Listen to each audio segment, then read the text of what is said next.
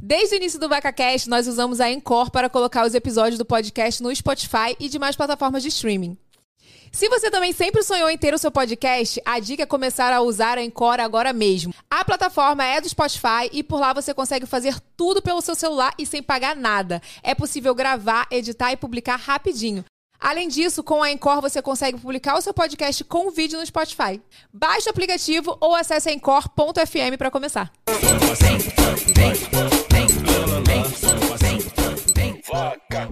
Cheguei!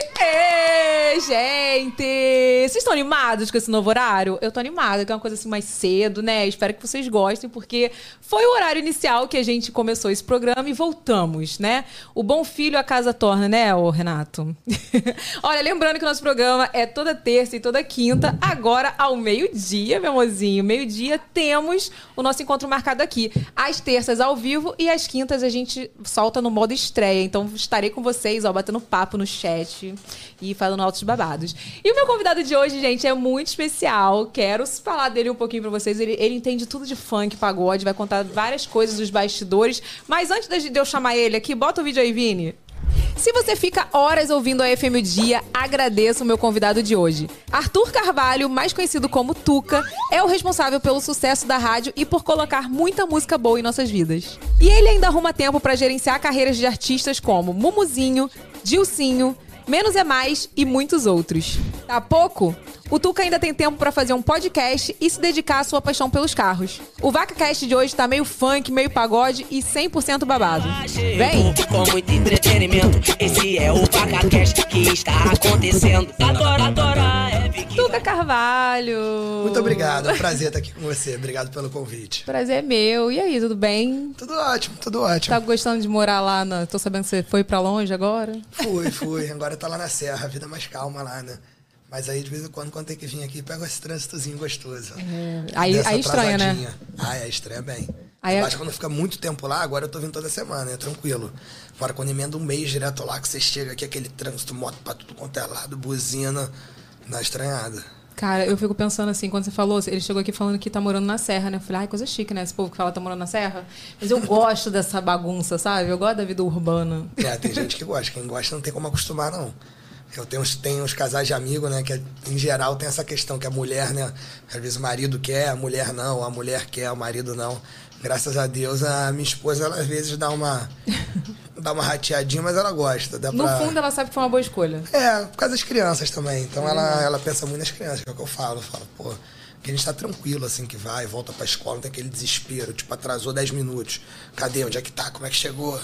Verdade. Então, dá uma tranquilidadezinha melhor pra criar os filhos. Não, nem dá ideia não que meu marido, nossa, vai querer ir também. Ele adora um, Pô, é assim, muito sabe, bom. barulho do passarinho, mato, adora. Ah, é, Ele lá- sente falta de uma casa, Tuca. É. Ah, e eu. E eu e lá a gente tem um monte de bicho, né? Eu peguei assim, um negócio grande. Então a gente tem um lago, a gente tem meia dúzia de mini cabra. Que a isso, gente, gente? tem um micropônei. Tá criando galinha da Angola também, essas coisas? Tem também Aí, galinha ó, da sabia. Angola. Todo mundo que vai pra um lugar que bota bicho, aí bota logo ovo de codorna. Não, a Tuca, questão- meu sonho é ter um cabrito, cara. Eu tenho seis mini, depois eu vou te mostrar. muito Caramba, maneiro. eu É amo mesmo? cabrito. Aham. É o Vicen... E o meu filho que dá os nomes. É o Vicentinho, aí a Sky, que aí é da Patrulha Canina. Aí a Sky, Zuma, aí tem a Corujita, que aí já é daquele PJ Mask. E aí tem a Quantos anos Bebel, eles têm? o meu filho ou as cabras? Não, você tem um filho. Eu tenho dois filhos, Dois um de três anos, que é o Antônio, Ah. que vai fazer quatro, e a Sofia de três meses, quatro meses. A Sofia ainda não tá dando nomes. Não, ela ainda não dá, não. Mas eu não tô dando nome pra tudo. Pro carro, pras cabras, tudo tem que ser os nomes que ele dá. Não tem nem argumento. Não, adorei os nomes do, do Patrulha Canina. Inclusive, É. é o tema do aniversário do meu filho. E agora duas vão ter filhinhos. Aí ele já tá bolando o nome dos filhinhos, qual vai ser. Oh, isso aí, não, isso aí é gostoso, né? Não, Pra- é muito bom. Ele, assim, ele é legal. muito tranquilo, assim, a vida. Ele não tem medo, ele vai, mexe. Então, assim, às vezes a gente vai pro hotel fazenda, eu vejo as crianças assim que vê os bichos um pânico e ele vai, bota a mão, faz, entra, sem erro. Então. Meu filho, esse filho, essa criança aí. E a gente foi pra uma fazendinha, né? Aí, tipo assim, ele, ele ia. Não tinha medo de nada. Ah, ah, ah, sabe quando o bicho finge que vai. Finge não, tipo, vai que vai atacar, assim, Uhum. faz tipo assim, ele. cagando, tacando milho no, no lixo. Não, é muito bom, muito gostoso. Ó, antes da gente bater nosso papo, deixa eu falar uma coisa pra você. Se você ainda não conhece a minha linha de make, Evelyn Reg Beauty, meu amor, essa é a hora de você conhecer. Tem QR Code aí na tela porque tem promoção, né, Renato? Me conte. Evelyn, no nosso site sempre tem uma promoçãozinha rolando. Sempre. não vão ser tem. todos os produtos, mas Não são todos. alguma coisa vai estar. Tem uma promoção, tem um iluminador com 5%, tem um óleo com 10%, sempre tem alguma coisa. Então o que, que eu vou sugerir? Ah. Que a pessoa aponte o celular pro QR Code que está na tela e acesse para ver quais são as nossas promoções. Pra cá, ó. Gente, eu nunca sei. Por quê? Pra lá, lá no canto. Não, é aqui, ó. Aqui, ó, na cabeça do Tuca. Aponta a câmera do seu celular aí e veja qual é a promoção da semana e aproveite pra você é, adquirir seus produtos Evelyn Regli Beauty e depois posta lá no Instagram pra gente ver que eu reposto, viu? Eu adoro ver vocês usando. Eu tô amando o que vocês têm falado dos produtos. São produtos super funcionais. Você não precisa de uma mega produção pra você usar, enfim. É, tem promoção, então tem QR Code na tela, aproveita, não é isso, Renato? É isso mesmo, tem que aproveitar. Tuca, quero bater um papo com você, assim. Quero saber do Tuca criança, assim. Sempre teve essa veia de falar muito, enfim. Sim, sim, sempre fui de falar bastante. Sempre fui meio hiperativo, né? Eu tenho TDAH. Então já junta o déficit com a hiperatividade, então fala muito e ainda fala sem freio, né? Esse que é o pior. Então, Qual o signo? Qual o signo? touro. Ih, meu pai. É, então acaba Já que. fala mesmo. É. Por isso que tem que hoje mais velho prestar atenção para tentar falar um pouquinho menos. Mas eu criança era de falar bastante. Só que eu não era tão agitado.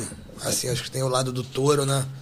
Que gosta do conforto e tal. Então minha mãe falava que eu gostava muito da TVzinha, não era aquela criança o tempo todo, assim. Deixa- Deixasse um sofazinho, a TVzinha, um joguinho. Era de boas. É, era mais tranquilo. E tua infância, assim, com seus irmãos? Como que você era? Eu sou mais velho de cinco, né? E aí, na verdade, a minha infância, só que a, a minha irmã mais velha, né? Eu sou uma. É, tem. Fernanda agora tá com 23. Então tem 7, 6 anos de diferença. Então, na verdade, minha infância foi mais com minhas primas. Porque eu tinha uma prima que era um ano mais velha e um ano mais nova. E aí era mais com ela, assim, que aí meu avô ainda era vivo e tal. Então tinha convivência ainda entre minha mãe e as duas irmãs dela, que são três. Uhum. Eu era muito de primo também. É. Ah, Nossa, eu convivi muito com as primas. É engraçado, depois cresce, a gente se afasta. Não sei você, mas eu, no caso, hoje a gente quase não se vê mais. É, não, eu Raramente. é, não se vê, mas assim, ainda tem, ainda tem contato, assim, mais do que. É porque teve também minha mãe com as irmãs, teve atritos, então Ah, acabou essa família, que. né? Eu... É, então acabou que aí ajuda a dar uma distanciada, assim, mas eu nunca deixei de falar, assim, se eu ver e tal. Não, eu também nunca deixei de falar, mas eu digo assim, a gente era tão, sabe, tão desgrudado, brincava de, pô, de comidinha, e uma pra casa É. da outra. E hoje em dia a gente quase não se vê. Tudo bem, que cada um tem sua vida, né? Depois que cresce não tem jeito. Mas fica às vezes muito diferente na vida de cada um. Tipo, uma minha, uma prima minha, acho que hoje tá morando nos Estados Unidos, tá morando na Europa. Outra agora tá mudando, acho que tá morando lá no interior da Bahia. Assim, a vida totalmente paz e amor. Se a minha é aqui na Serra, dela então interior da Bahia. A última vez que ela me falou alguma coisa que ela queria uma picape. Eu falei, por quê? Ah, porque o lugar onde eu vou precisa carregar uns negócios pra levar, porque não tem, não sei o que. Eu falei, é. Tá diferente. É, é mais diferente, não é? E eu ainda dizia que eu sou mais maluco de estar aqui na Serra. Eu falei, tem pior. Tem. E vem cá, tu, tu era estudioso? Nunca. Meu pai. Não. Era um caos na escola. Time Evelyn. Time A minha Evelyn. mãe, ela me- Eu fiquei até assim, fiquei até feliz, porque todo mundo que vem aqui é assim, não, é super. Passei na federal, aí eu. uhum. Não. Ô, não. Tuca, você mandava bem em geografia, pelo menos? Geografia e história eu gostava um pouquinho. Ih! Então não é, time, é- não é time Evelyn, então, não. Não, porque aí, é, pô, eu assim, tivesse professor bom, o professor conta historinha, então assim, dava Qual a pra ir. capital do Roraima? Ih, cacete. Todo mundo erra. E o pior é que eu sacanei que minha esposa é de Roraima, porque ela morou lá uns três Pô, anos. eu já até esqueci. Todo programa a gente faz a pergunta e. Quando a gente vai perguntar geografia, né? E eu, eu já me falaram dez vezes e já esqueci. Capital de Roraima, pô. Aí é. É Amapá? Não, Belém? Ih, Não. Belém, não, Belém é Pará, gente. É. Ai, sei lá, esqueci. Não é Boa Vista? Boa não, Vista. Boa Vista é Acre. Ah, é. Nossa, Todo vamos, mundo- vamos todo mundo reprovado em geografia. Vamos. Minha professora. Eu ganhei meio geografia. ponto. Não, Roraima, gente. Joga aí, gente. Pô, pô, vocês sempre jogam, hoje não jogou. Rio Branco? É Boa Vista. Boa Vista, É Boa tá bom? Vista, gente. É isso, já zerei todo. Perdeu então. Rio Branco que é Acre, não é? Ah lá, tá vendo? Ui, que maravilha. Parabéns pra gente. Se a gente fizesse uma prova hoje, ninguém acertava. Errou! E vem cá, qual foi seu primeiro trabalho? Meu primeiro trabalho foi na rádio, por acaso. Por acaso não, né? É, foi estagiando lá, mas na época. Né, no... Na verdade, assim, meu primeiro trabalho não era assim, mas minha, minha primeira experiência foi quando eu era muito novinho, assim, ainda tinha, sei lá, uns 12, 13 anos. Fui fazer curso de fotografia e aí eu pedi na época, né, pra ir com o pessoal do jornal, pra campo, que eu era muito. era doente com futebol. E aí eu fui algumas vezes pro campo do Flamengo e tal, mas aquela coisa que não era trabalho, ainda era novinho ali, só pra ver como é que era. Aí depois, com uns 16, 17, eu estagiei na rádio, é, área de internet, dei uma rodadinha. Que rádio? FM Dia. Na FM Dia mesmo? Isso. Achei que ia te esperar outra. Não, não, na Ah. FM Dia. Dei uma estagiada lá e depois eu saí, aí fui morar fora, fiquei quase um ano lá em Londres. Aí quando voltei, eu fui trabalhar no Lance, no Lancenet, na área de- do site lá, de produto e tal. E aí depois minha mãe comprou meu passe. E, mas era uma coisa que eu você... brinco que foi comprar meu passe porque ela literalmente comprou meu passe, porque ela tava trabalhando com meu pai, entendeu? E ela fez a proposta de um apartamento, de um carro, de um salário, que eu falei, ah, tá bom, qual o dia, onde? É, realmente. Queria eu, né? Tá vendo, gente? É. Não, não tive essa, esse privilégio. E tu, como é que é morar com 17 anos em Londres, sozinho? Sozinho? Na verdade, eu esperei fazer 18, pra 18? eu poder ter autonomia, ninguém ficar me dando ordem. Porque minha mãe já queria que eu fosse desde mais cedo, que ela tinha já estagiado. Estagiado não, tinha feito, né? Na época, meu avô tinha mandado ela para aqueles colégios lá na Suíça, interna, aquelas coisas, ela queria que eu fosse mais cedo. Só que aí toda vez que ia nesses lugares, né? Tinha um downtown, as lojas que faziam, né? De intercâmbio. De intercâmbio, essas coisas. Sempre menor de idade, pô, o cara, ó, aqui é o colégio, aí seis horas tem que voltar, e tem que isso, tem que aquilo. E, pô, com 16 anos aqui eu já tava. Minha mãe já dava certa liberdade. Então eu falei, não, vou sair daqui pra ir falar ficar recebendo lá, ordem de inglês. Não, é negativo. Ah, tu que não quis então. Não, não queria dia nenhum. Porque aqui, pô, minha mãe me deixava tranquilo. E lá ia ser aquele negócio, né? Seis da tarde, é seis da tarde, tem que entrar, tem que entrar. Mas eu- gostou? eu gostei porque eu fui com 18, que aí eu já fui tranquilo. Eu já peguei, cheguei lá, já aluguei um apartamento. Mas respondendo essa pergunta, no início é bem estranho. Ainda mais que eu fui pra Londres, o pessoal é muito frio, né? Então você chega sorridente, bom dia, não sei o quê. Ainda mais carioca, né? Bom dia! É. Pá! Aí a pessoa chega e olha assim. Eles com mania de chá da tarde. É. Sério? E é assim, é muito diferente, né? A cultura, assim, né? Que no brasileiro tudo aquele negócio jeitinho, você quer ir por ali, por aqui. Mas depois que você se adapta, assim, você vê que tudo funciona, você fala, pô, é até melhor, assim. Porque o jeitinho tem um trabalho pra fazer o jeitinho, né? Na hora que é só a seta que você segue e funciona, é melhor.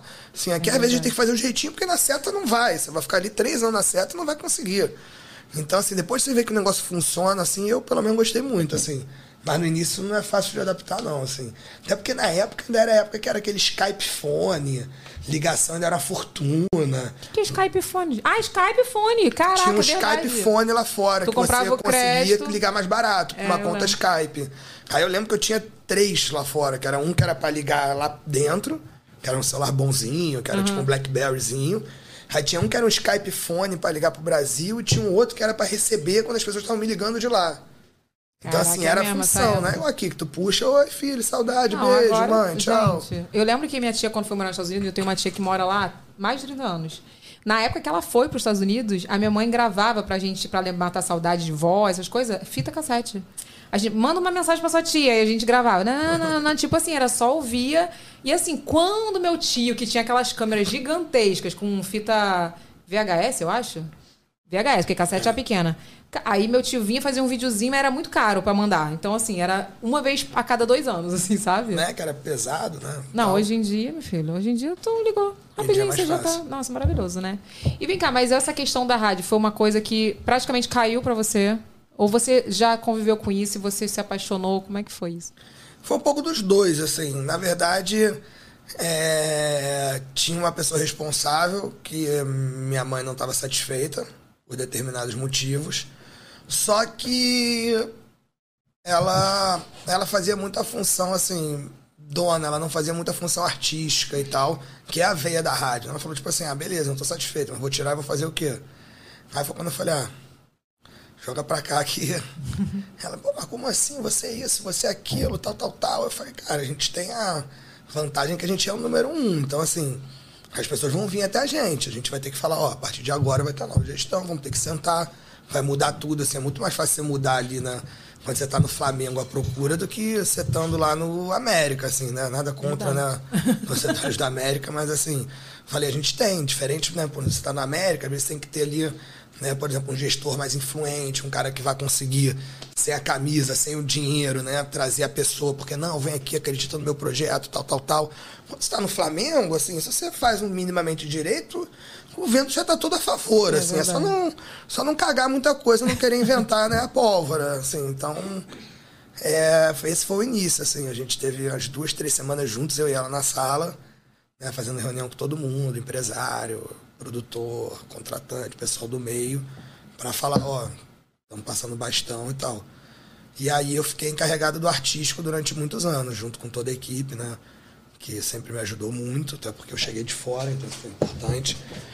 É, a galera que tava lá queria comprar a minha ideia, né? E não, e não querer cotovelar, né? Mas tu não chegou também cheio de ideias loucas, não. Tu chegou de Não, boa. não, eu cheguei de boa, eu cheguei de boa. Mas eu dei uma mudadinha na equipe, assim. O, a- vamos dizer assim, as cabeças não eram as que estavam, assim. Mudou um pouco todo mundo que tava. E veio uma galera ali que, tirando a diretora e tal, que ainda não era diretor. Então, assim, foi uma diretoria também toda formada ali a partir da minha chegada, praticamente. Tirando o financeiro, que tá lá, meu irmão, acho que antes da rádio ele já tava. Já tava. Financeiro é tudo, né? Nosso administrativo. É. E tu já era apaixonado, assim, por funk, pagode? Não, zero. Mentira. Verdade.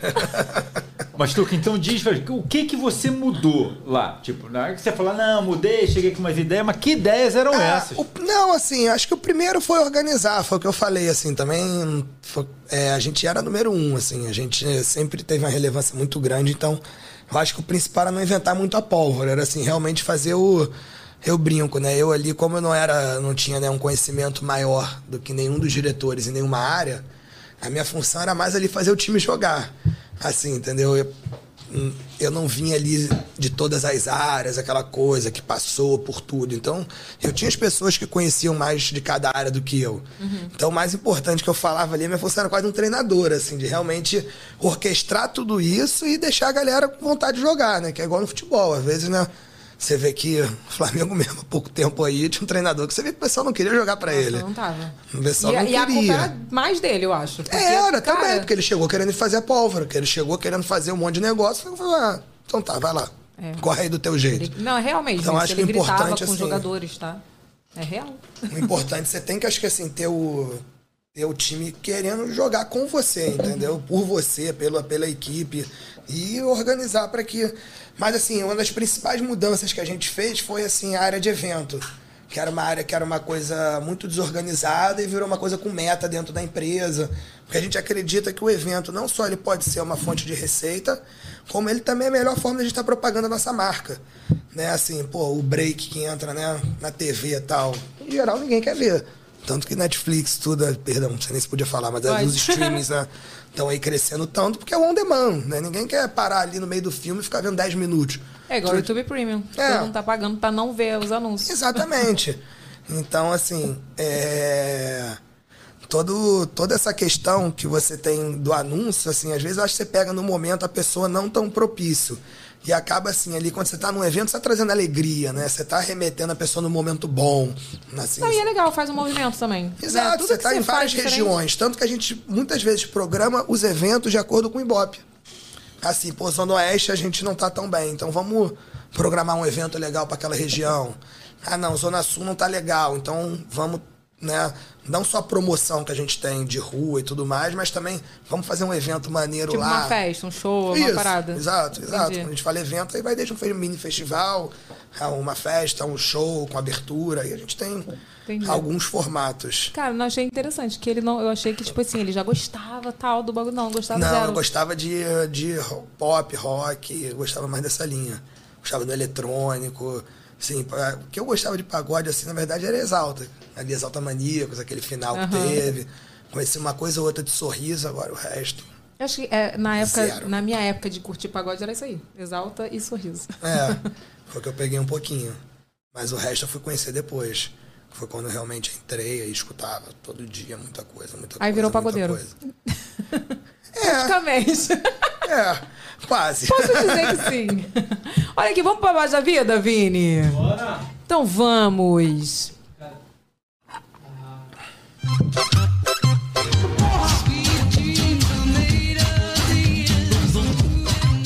Não aguento esse, esse meme, gente. Que ele começa com uma música nada a ver, né? Enfim. Olha aqui, o babado da vida de. Babado da vida é o seguinte: vou botar um babado de uma pessoa aí que mandou pra gente, aleatório, e a gente, a gente vai comentar. Pode Ah, tá. comentar, a gente comenta. E o babado da vida de hoje, gente, é internacional. A Quinha tá morando em Portugal e vai explicar como o ex-marido acabou sendo madrinha do seu filho. A ex do marido. A Peraí. ex do marido. Como a ex do marido dela virou madrinha do filho dela. É isso aí, minha jovem. A pessoa é resolvida, né, minha filha? Vai, bota. Vamos ouvir? Oi, Evelyn, tudo bem? Bom, o meu babado é o seguinte: há dois anos atrás eu conheci o meu marido e ele tinha recém se separado. Nós nos conhecemos no Brasil. É, ele é ítalo-brasileiro, ele tinha acabado de chegar da Itália e nós nos envolvemos e viemos para Portugal, onde nós moramos atualmente. E desde o começo ele sempre falou que a ex dele era uma boa pessoa, que os filhos deles moravam na Alemanha e que estava tudo bem. E ele sempre falava todo dia com os filhos dele. Até que quando eu cheguei em Portugal, depois de três meses, eu descobri que eu estava grávida. E a primeira pessoa a saber foi a ex do meu marido. É, resumindo, hoje ela é madrinha do meu filho. Nós temos uma excelente relação. Ah, somos todos pais e mães de quatro crianças e nos amamos demais. Mas é uma coisa bem estranha, né? Diferente das famílias, acho que do mundo todo. Gente, fora da curva, né? Mas eu acho Bastante. legal, sabia? Mas será que ela ainda é ex? Que, gente? Mas será que ela ainda é ex mesmo? Como assim? Ó, jogando, jogando babado, gente. Para, gente. Ela é falou muito que- união, né? Pra ser ex, ex assim. Você acha que né? não rola, não? Ah, não sei. Ah, ó, pela foto, a gente tem uma Ah. Tem foto, foto? aqui. Bota a foto aí Vamos dar uma olhada na ver. foto? Parece uma família muito bonita. Ah, peraí. Quem é a mulher e quem é a ex? A ex é a de branco.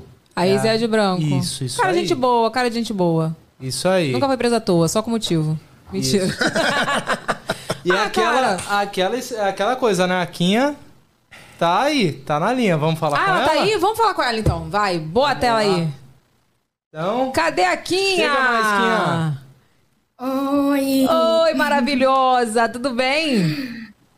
tudo bem vocês? Tudo bem. Olha, eu tava avaliando aqui pela foto. Ela tem cara de ser gente boa, a madrinha do seu filho. Ela é, ela é, ela é uma ótima pessoa, uma ótima mãe, é, uma ótima amiga, irmã. E vem cá, deixa eu só te perguntar uma coisa. Como que vocês já tinham uma relação de amizade antes, quando, quando você engravidou? Ou não? Sim, é, como meu marido falava todo dia com os filhos, acabava que eu estava sempre junto e conversava com eles também. Ah, porque perto. seu esposo tem filhos com ela. Entendi. Tem, ele tem. Meu marido, ele é 15 anos mais velho que eu. Aham. Entendi. E como eles moravam na Alemanha e ele falava todo dia com as crianças, eu estava junto e acabava todo mundo conversando. Não, eu acho, eu acho, eu cá- acho mega saudável isso, porque, cara, não, o Tuca já quis jogar um babado aqui, né? Que tu não tava ouvindo, mas o Tuca falou: será que ela é ex mesmo? Será? que- É. Não, mas o que que É acontece? isso, porque ela é casada agora. Sim, então, eu acho mega saudável pelo seguinte, pelas crianças mesmo, assim, sabe? Eu tenho uma, uma amiga, né, de infância, que a mãe dela tinha. eram três irmãs, e era um de cada pai. E, tipo assim, gente, ela dava festa final do ano, ia todos os pais, todas as atuais, as filhas, ela dava bagunça. Então, assim, eu sei que é possível, porque eu convivi com eles há muitos anos, e ela já tinha namorada, enfim. Mas é fora do padrão. Que o padrão deveria ser esse, na verdade. Todo mundo se dá bem. Mas, né, eu, por exemplo, não gostaria de ter contato com meu ex, não, graças a Deus. Que ele tá longe, bem longe. É o que a gente fala, assim, que a gente proporciona para os nossos filhos, que são todos adolescentes, é, é uma coisa que eles não vão ter. É uma educação e uma comunicação com a família que eles não têm com os amigos. Verdade. Então a gente fica muito feliz com isso. Viu, Tuca? Tem que pegar um pouco dessa evolução. Agora tu acredita, Tuca? Ah, claro, eu acredito. Só tem que pegar um pouco dessa evolução. Tem que evoluir, né? É. Eu, eu também. Eu não, pra mim não dava, não. Ó, eu, eu falo com toda certeza, se eu tivesse filho do meu ex, né? Enfim, de um dos, de um dos meus ex, porque podia ser qualquer um deles, não teria essa evolução. Mas, Evelyn, é, esse, Até esse, porque ran- as ex deles também me é, perturbavam. esse ranço de ex depõe muito mais contra você do que contra o ex, você sabe, né? Por quê? Me Porque deram todos prova que você teve uma, uma péssima capacidade de escolha no seu ex. Você escolheu muito mal. Mas a, e as Quando ex ele também? era atual, você escolheu mal. Foi. Aí é uma pessoa que você, depois que terminou, você não gosta dela. Não gosta. Pois é, tipo, não, não parece errado Não, você verdade, gostar no hoje eu momento vou- e depois desgostar? Não. A Quinha tá certíssima. Tá certíssima. A, a- a- a ex do papa aqui. marido, a ex do marido dela escolheu bem, separou e continua achando o homem maneiraço. Não, verdade. Tipo, eu acho que quando você tem um problema com o ex, você depois contra você. É. Porra, tu fiquei casado com essa bosta. Não, é verdade. Mas se eu parar pra pensar, por exemplo, com o Diego, meu atual marido, eu super seria best friend dele. Inclusive, eu falo pra ele que não tem essa opção. A gente seria muito amigo, entendeu? Não tem como, porque eu amo ele. E eu falei pra ele, mesmo que a gente separar, a gente vai- tu vai ser pai dos meus filhos. Tu vai ter que me dar outro filho. Não tem como eu ser casada com outra pessoa. É nesse nível. Mas os meus ex, não, gente. Meus ex é tudo ruim, Renato. Mas seus exes, quando eles eram atuais, Não era bom, você não. não tinha essa percepção Não. também, não? Não tinha. Juro pra vocês. É uma coisa que você sente. É sério, você tinha isso com as suas ex, assim? Tipo, não pode falar que ela... O que? Não, pode falar. Mas tinha o quê? Assim, não, é de- que eu acho que ex, se tava assim, a minha percepção é, se você escolheu bem e você gosta tanto da pessoa, por que, que virou ex? É. Um motivo teve. Tá eu vendo? posso Gosto. falar. Porque aquilo ali acabou, virou outra coisa. Mas os interesses das- acaba, Mas né? olha só, mas os interesses mudaram, as coisas mudaram, e a pessoa continua sendo ótima, porém você não quer mais ser casada com ela. Cara, mas olha só, deixa eu falar uma coisa pra vocês. Não, tô falando real mesmo. Falando lá do primeiro namorado que eu namorei, que é inclusive a pauta da minha peça. Se você não assistiu minha peça, tá toda disponível no YouTube. A pauta da minha peça, esse ex aí. Sabe quando eu tava namorando ele? Eu não me imaginava. Assim, eu tinha o sonho de casar com ele, porque a gente não namora pra não casar. Eu tinha. Mas eu sabia que era sem futuro aquilo, gente. Sabe assim, a pessoa que só vivia te dando perdido, fala isso na, na peça o tempo todo, me dava perdido, tal, não sei o quê. Então eu já sabia que não valia nada. O meu ex também. Então, assim, o, o Diego não. O Diego é Tá engraçado. vendo? Ah, Imagina, vamos dizer, Deus me livre que não vai acontecer. Não, não É, vai, não me diz. É, sei lá, por Não algum vai. motivo você separou do Diego. Ele continua sendo uma pessoa excepcional. Sim. Excelente. Por Sim. que você não vai ser amiga dele? Não, mas do Diego, sim. Mas não quero ser amiga dele, não. Quero continuar casada com ele. Isso, eu, hein? exatamente. Mas eu acho que é isso. Acho que as pessoas podem separar, porque por, de alguma, alguma Então. maneira os interesses mudaram, porém as pessoas continuam sendo legais. É o caso da Quinha, da ex, É, a Ki- do, da da ex do, do marido dela. Exatamente. Que separaram, não deu certo. Ela reconstruiu a vida, ele reconstruiu a vida com ela, né? E elas até se tornaram amigas. E eu vou falar uma coisa pra vocês, tá? Ih. Um babado da vida, da minha vida aí. Teve um ex meu que tinha uma filha, né? E, tipo assim, a, a ex dele só não foi minha amiga porque ela não quis. Porque, cara, ele sacaneava ela direto, não dava informação da filha, eu ligava, eu que dava informação, porque, tipo, o cara era um filho da mãe. E eu, mas ela tinha ciúme de mim. Aí o que, que eu vou fazer? Aí eu tenho culpa, minha filha. Ela que tinha um negócio mal resolvido lá, que ela queria voltar com ele, e ainda ficar com raiva de mim ainda. Devia ter devolvido esse, esse, esse despacho pra ela. Pois é, minha filha. Não, depois não pegou porque ele não quis, porque eu devolvi pra Alferena tomar. Ela, ela que não quis. Mas, Kim, adorei sua participação, viu? Obrigada por contar aí a sua história. Ah, eu também. Obrigada. Eu- Você tá em Portugal, né? Tô, tô em Portugal. Que horas são aí, gente? Agora são 9 e 5. Da manhã? Da Ou noite. Da, no... é, Da noite. Ah, então tá. Aqui já tá final da tarde também. Então tá bom. Um beijo, Kim. Obrigada pela sua participação, viu? Beijo. Tchau. Obrigada. Tchau. Tuca, tu jogou babado aí, tá vendo? Pô, que isso, nem sabia que elas iam entrar online. Vocês me lascaram, né? Que isso, joguei aqui, vocês jogaram um caso aleatório, eu falei, pronto. Tá igual aquela. Igual, tá igual a minha prima lá do Serginho Grosmo. Então, que é minha prima. Eu falei, ah, jogaram online, apareceu a prima. Aquela clássica, aquela É, clássica aquela mulher clássica. melancia. O que, que você achava do, do, do MC Caraca, Serginho? essa- Ele é o filho do não sei o quê. Entre Serginho! Essa é o melhor vídeo. não? Não. Não. Mulher Melancia foi num programa de auditório que eu não vou me lembrar qual é. Eu sei Gugu, qual é. Gugu. Gugu. Gugu. Finado Gugu. É, aí chegou ele tá lá, ela tava naquele hype, né? Ah, mulher melancia, gostosa do Brasil. Então ela tava se achando, né? Tava por cima da carne seca.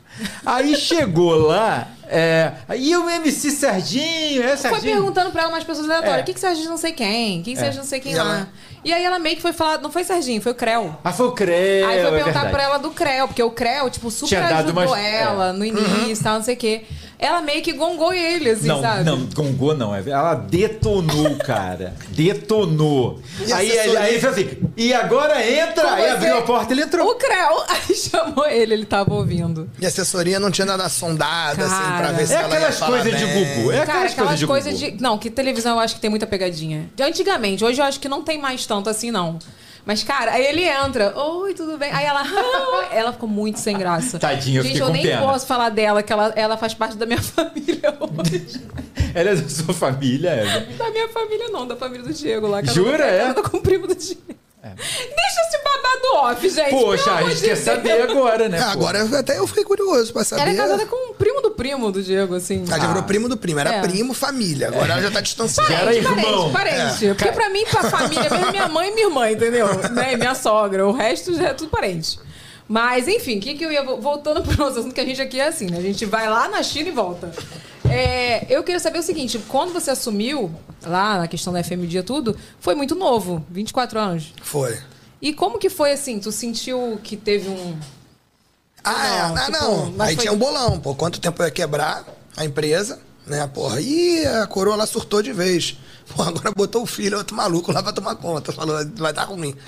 Então o bolão era ou quando eu ia quebrar, ou quando eu ia desistir, ia querer morar fora, ia cansar daquele negócio. Ah, cansei desse brinquedo, agora eu quero curtir. Não acreditaram. Não, ninguém. E aí a gente, graças a Deus, quebrou as bolsas de aposta.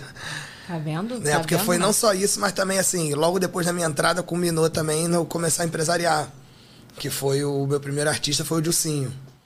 Então, assim, também tinha muita crítica na época tal. Então, assim, porra, entrou, agora ainda tá acreditando tal. Que o pessoal tinha muita desconfiança. Então, assim.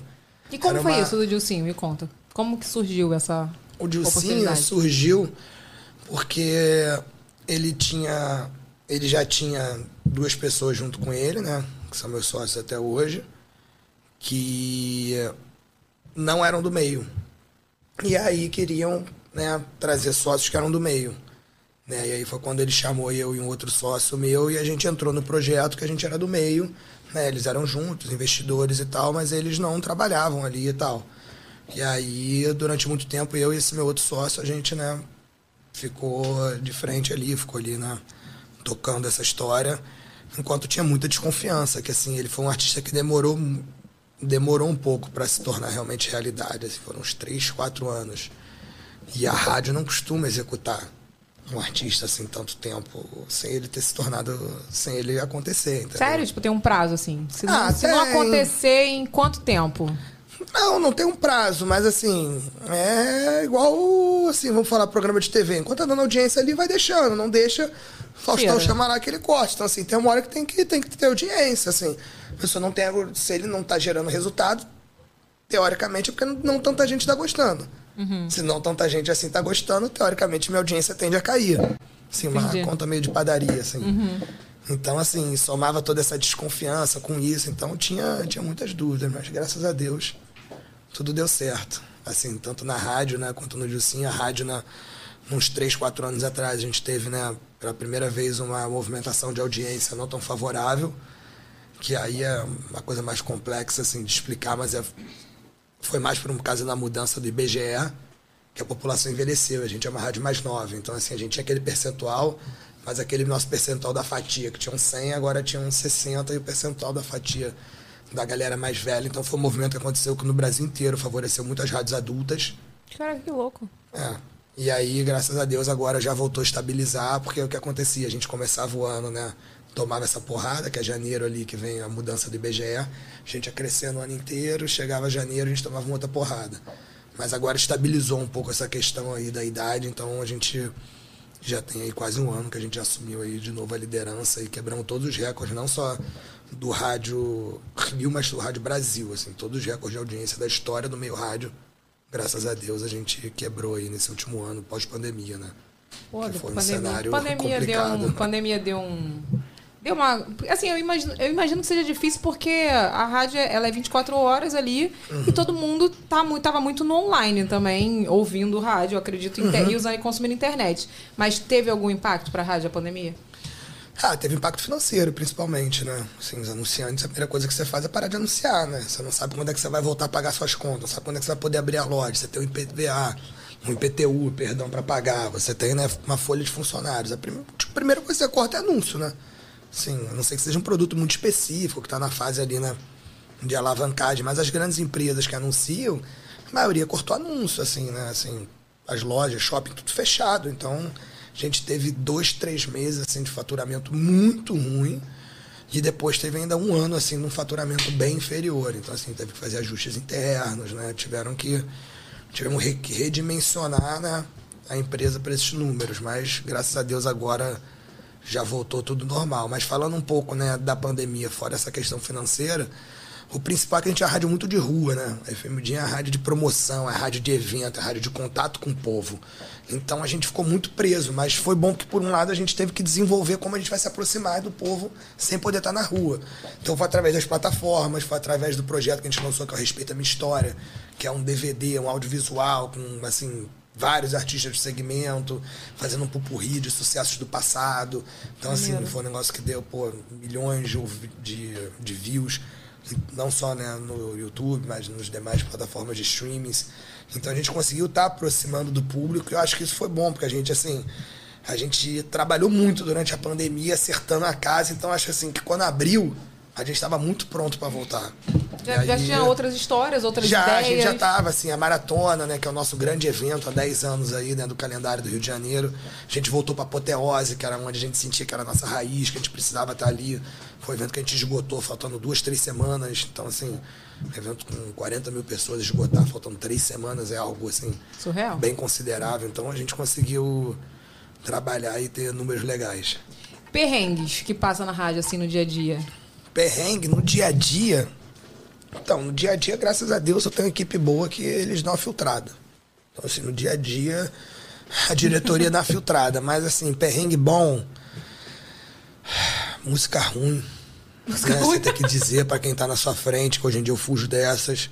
Sério? Hoje em dia, é, eu boto a equipe pra escutar com quem tá trazendo, com o empresário, com isso, com aquilo. Não, porque rádio já tem isso, a pessoa vem sozinho. trazer a música pra rádio. É, isso. Isso. isso é uma boa pergunta, Evelyn. Tipo, como é que é esse processo? É, como que é esse processo? A pessoa chega na Então, rádio. aí pra trazer. depende. Tem gravadora. Artista de gravadora, tem alguns que a grava... algumas gravadoras ainda tem setor rádio.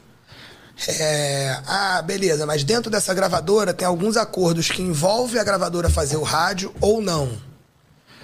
É, Então, a maioria das vezes, antigamente era muito mais através de gravadora. Então, hoje existem, né, através das gravadoras, que são os divulgadores de rádio.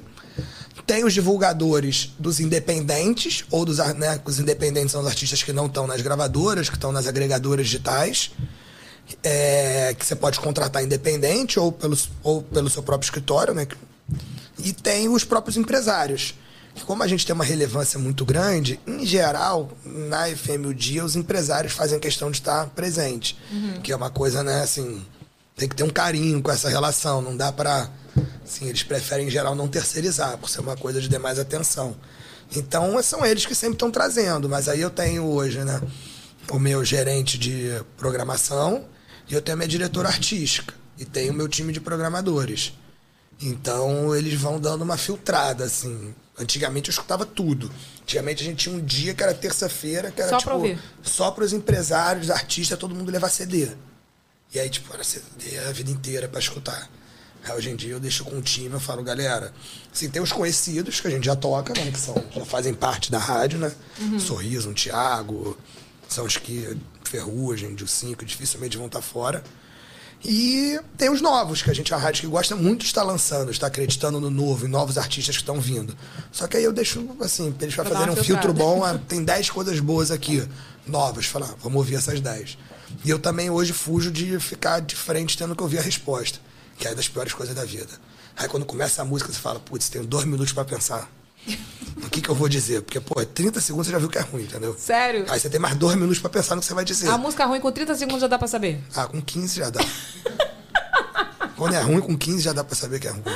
Não, Ela sem pode piorar. nome.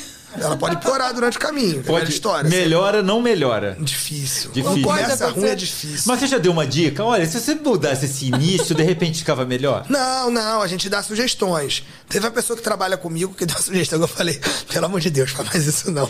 Que eu vou pular da janela quando você falar isso. Que perguntaram ela, ah, e aí, o que, que dá pra melhorar? Não sei o que, ela, o cantor. Eu falei, que isso? Essa pessoa sou eu. Você acabou com um grupo, assim, não dá Era pra. minha música? Mentira. Não dá pra, É, tipo essa assim, pessoa levar. sou eu, Evelyn. e assim, a gente, a, gente, a gente aconselha, por exemplo, a produção, ou alguma palavra. Entendeu? Às vezes a música é boa, mas você vê que faltou alguma coisa na produção. Ou às vezes tem gente que não tem condição de fazer uma produção. Às vezes até a produção é boa, mas não tem a masterização, né? a mixagem. Então você vê que a música é boa, mas ela chega meio estranha, assim. Por mais que eu também não seja muito técnico com essa história, não. Né? Que, pô, já teve gente que chegou lá e falou: ah, não, eu levei tal rádio lá, o cara falou que, pô, o agudo, o grave dessa música, não sei o que. Eu falei, pô, meu amigão, a gente tá falando pra população. A gente tá falando aí pra comunidade, a gente tá falando pra carro O não popular. vai ficar que não tem. Não, não, não é nem que vai ficar ligado, não tô menosprezando, não. É que o equipamento não chega nesse nível. Uhum. Você vai pegar, porra, um carro, um som num carro popular. Mas o não vai o ter dizer, Twitter pessoa grave, não agudo. Assim, a música tem que ter emoção, entendeu? O cara pega, bota lá um receiver de porra, não sei quantos mil, um sistema, fecha o olho e tal, hum, não sei o que. Eu falo, ah, mano, isso aí não é o que vai vender, entendeu? Isso aí não é um papel, assim, eu não considero isso o papel do radialista, entendeu? Pra mim, a música tem que ter emoção. E aí o que eu falo, que nos 15 segundos você já. Hum, é diferente. Não é aquela que você tá tocando aqui, você nem repara. A gente continua aqui, é música de fundo, tá ligado? Então, assim, acho que quando tem essa emoção é, é o que faz ser o fator X. Eu ia te perguntar o seguinte: já aconteceu, não precisa citar nomes. De algum famoso que tu ouviu a música e falou, pô, não, errou, errou. Essa aí errou. Muito. Já aconteceu? Ah, muito, muito, muito. Assim, a, pior não foi nem de um famoso, depois até volto pro famoso. A pior que aconteceu foi uma vez assim, que, pô, foi presidente de uma gravadora. Era um artista que tava com três, quatro puta empresário das antigas, que eu não nem conhecia tanto, mas caras super renomados no mercado. E aí marcaram, assim, já tinham tentado mandar a música, não rolou, já tinha não sei o quê, só que era um presidente de uma gravadora que eu respeito, que eu gosto muito.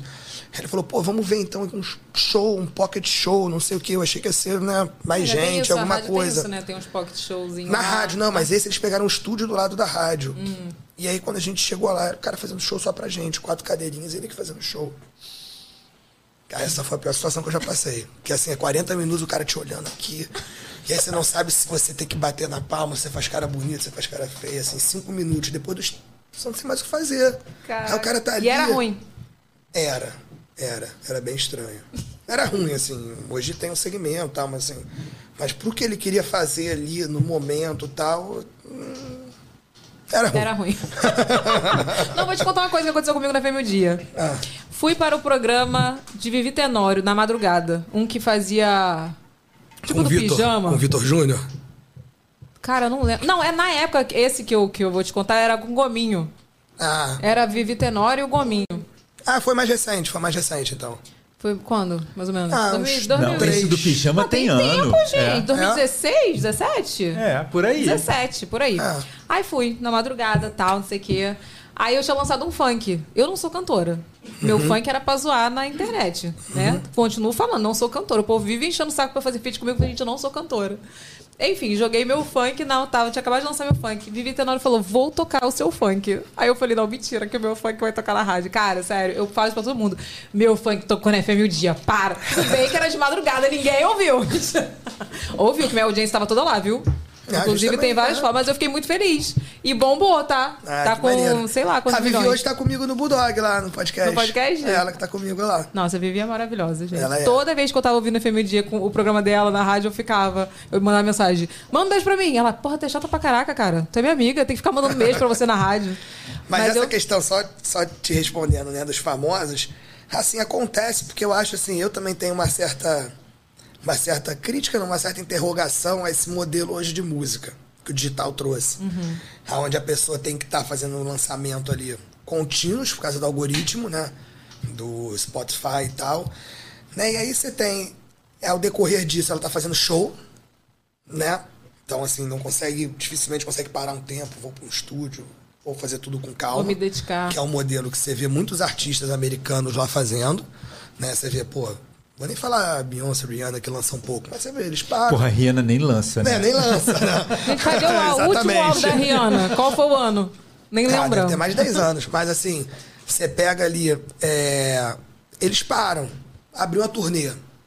Lança o calendário, papapá, faz ali. Às vezes para ali, vou fazer uma turnê Europa, fazer uma turnê Brasil, cata ali um dinheirinho, tal, tal, tal, mas é mais pra divulgação do que. E eles vão para estúdio e tem ali um tempo, né? Hoje eu vejo que assim, os artistas têm que estar lançando um número de singles. E aí vai no single, vai no EP, não tem mais aquela obra, assim, não tem mais um trabalho. Pra agradar o algoritmo, que na minha opinião, ou uma hora você vai começar a fazer mais do mesmo, ou tu vai fazer merda. Porque não tem como você ter essa criatividade de estar fazendo. Hoje, né? Você pega contrato de gravadora, porra, é 25, 20 faixas por ano. Aí 20 faixas por ano fazendo, porra, 18, 20 shows no mês. Que horas que assim vai conseguir realmente fazer? É por isso que você vê essa, essa volatilidade. Você pega lá fora os medalhões, é medalhão, assim, você não vê mudar, você vê chegar. Aqui no Brasil, porque o cara acaba se queimando. Porque ele vai, lança os negócios e eu falo, ih, fulano surtou, porra, tá ruim, né? Assim, porque, porque bota a Não, bunda na janela. realmente, porque o que, que acontece? Antigamente tinha até uma um padrão, digamos assim. A pessoa lançou um álbum, sei lá, Backstreet Boys. Uhum. Tudo bem que Backstreet Boys eu gostava de todas as músicas, mas digamos assim, tinha três ou quatro que era hit. Uhum. Todo mundo sabia cantar. As outras era, todo mundo cantava também, mas era mais, mais ou menos. É, dependendo do CD, dependendo do Mas O olha que é só. normal. Não, eu digo assim, o que é normal. Porque, tipo assim, é, o que eu quero dizer com isso é o seguinte: hoje em dia, eu acho que tem até uma cobrança que as pessoas estão pirando. Eu vejo muito isso, muito artista pirando mentalmente. Porque, aí beleza, tem que lançar o hit, tem que ser hit, tem que ser hit, porque tá todo mundo no hit e tem que ter uma dancinha agora também, que agora é o negócio da dancinha. Uhum. E às vezes não é, e, e a pessoa vai se frustrando. É, Parece que ninguém para, como você falou, parece que ninguém para pra lançar. É porque um- você tem que ter o tempo todo acertando ali pra manter o algoritmo, entendeu? Às vezes sua agenda de show, você é um artista consolidado, mas você fica ali se nivelando. Ih, fulano tá com tantos mil ouvintes. Ih, ele lançou essa música, ele foi de 4 milhões pra 6. Putz, eu tava com 5, lancei essa, tô com 5,200 ou 4,600. E assim, eu acho que o artista não é medido só pelo número de ouvintes dele no Spotify, assim. Então, acaba que é esse negócio, né? às vezes a dancinha e tal. Eu acho que acaba de vez em quando atrapalhando, assim, ter realmente uma obra de mais qualidade, uma coisa. Nem mais qualidade, mas assim, a pessoa gastou uma inspiração ali, um tempo, realmente para não ser uma coisa muito mecânica, que eu acho que, infelizmente, acaba que tem que ser, porque tem um contrato de gravadora, você tem que entregar 20 faixas. Você tem escritório, artista, todo empresário cobrando pra fazer 18, 20 shows no mês. Aí, pô, tu tem que pegar três semaninhas, duas, um mêsinho do ano pra tirar as férias. Que horas que vai. Senão morre. Que horas que vai fechar a conta? Pra, porra, ir pra estúdio, pensar, vou pra cá, vou pra lá. Então você tem que fazer isso enquanto você tá na estrada, né? Mas tu não acha também que rola uma cobrança? Eu- Vou dar um exemplo. Eu lembro que. Não sei se foi Sorriso Maroto ou se foi Pichote, que eu era muito. Eu sou pagodeira, né? Não lembro, mas não lembro qual foi. Eu lembro que, tipo assim, teve um, um show aí que, tipo assim, o pessoal tava reclamando que eles não. Ou foi um programa, não lembro. O pessoal tava reclamando porque eles só tocavam as mesmas músicas e não lançava mais nada novo. Você não acha que isso rola uma cobrança também? Porque eu prefiro, por exemplo, chegar. Eu vou pro show do Pichote e sei cantar todas as músicas. Porque Então. eles fizeram, pô, eles fizeram o álbum, aquele álbum de 10 anos de sucesso, você Uhum. se lembra que, tipo assim, tu faz show, aquele show ali. Depois eles mudaram, lançaram, mas demoraram pra caramba pra lançar. E criaram um puta de um álbum depois. Isso, eu acho que é isso, assim. Eu acho que não é que, assim, dependendo do seu projeto, você tem que parar de lançar. Por mais que tenham grupos hoje que você vê que rodam muito bem, que não lançam, que é o Raça Negra. Raça Negra É. não lança quase. E roda muito bem. Mas assim, é... Não, vamos pegar, vamos esse ano fazer pô, uma música de trabalho legal, vamos planejar para lançar um álbum legal que a gente vai trabalhar um, dois anos. Assim, dependendo do momento, eu acho que tem que ser feito, realmente. Você não pode, ah não, vou hibernar, vou, né? Pô, vou virar o rei, vou lançar, assim, ter uma estrada pro resto da vida. Não é isso. Mas o que eu acho é realmente ter o cuidado, não ser essa coisa tão mecânica só por causa de um algoritmo. E aí que eu acho que na hora que bota esse volume é onde você falou, que acaba vindo às vezes umas coisas meio estranhas, que você fala, que, que isso? O É. que, que passou? Que às Realmente. vezes ela quis fazer uma coisa muito diferente, ou às vezes ficou mais do mesmo chato. É, eu não entendo nada no meio do musical, mas assim, às vezes eu fico vendo, né? As críticas na internet. Não, Evelyn, eu não entendo nada de música. Eu, ente- eu, eu compreendi o que o Tuca falou quando, tipo, música é emoção. Você ou emocionou ou não emocionou. O resto, o meandro, pra mim é zero. Ah, desafinou, ah, não sei. Eu também. Eu desconheço. A começar Quando- pelo meu funk. Quando você ouviu eu dizer que alguém desafinou, é porque a pessoa deve ser muito ruim. Aí eu percebi, ah, é verdade. É, Depois mas, eu vou botar uma música pro tu ouvir, pra ser boa. mas Tuca, me diz uma coisa. É, é, a música pra dancinha do TikTok é uma realidade? Então, outro dia eu vi até um post disso, né? Que estavam levando pessoa de dancinha de TikToker pra, pra hora que iam produzir a música. Aí eu até repostei, falando que na hora que eu for no mecânico eu vou levar meu torrino, pra ver se tem alguma relação, sei lá. Entendeu? Porque eu não consigo, assim, entender. Claro que tem segmentos que vivem disso, né? Que tem que estar ali e tal, mas é pra mim uma música mais perecível. Entendeu? Esse tipo de música que é feita dessa maneira. Não vai ser uma música dificilmente eternizada daqui a 10 anos, 5 anos, que vai ser cantada e a pessoa, aquela música vai fechar o olhinho, vai botar a mão pro alto, a garotada que escutou, de putz, aquela. da-" Não, não, isso, ah, uma coisa é verdade. Pensando por esse lado, ninguém lembra as músicas do ano passado, Não. hoje em dia. Mas eu lembro das músicas do ano 2000, lembro. Tudinho, verdade. Eram mais, realmente, mais produzidas. Era, outro dia lá no, no programa foi o Vaguinho, que eu nem né, era muito novo, ele parou de cantar tem 18 anos, pagode. Então, assim. Você é mais novo Mas que eu, ele, ele puxou lá, tal, tal, tal, puxou meia dúzia que eu falava, caraca, isso aí é minha mãe no churrasco, eu mais novo, ela com os amigos, em- na, na praia, tal, tal, tal. Era tudo negócio que remetia. Hoje, assim, música que a gente tocou na rádio no passado, se tocar, eu falo, a gente tocou isso? São as coisas estranhas. É novo? assim. É. E até porque tem a variação muito dependendo do que for nessa questão do TikTok, né? Das palavras, né? Dá muito invertida, né? Não, então agora tem várias versões da mesma música. É, como é, como. Né? Tem versões do TikTok agora. A tipo, ela lançou a música. Aí você, a pessoa só aprende. Pra começar, que agora a pessoa só aprende aquela parte ali da dancinha, geralmente, né? Que viraliza.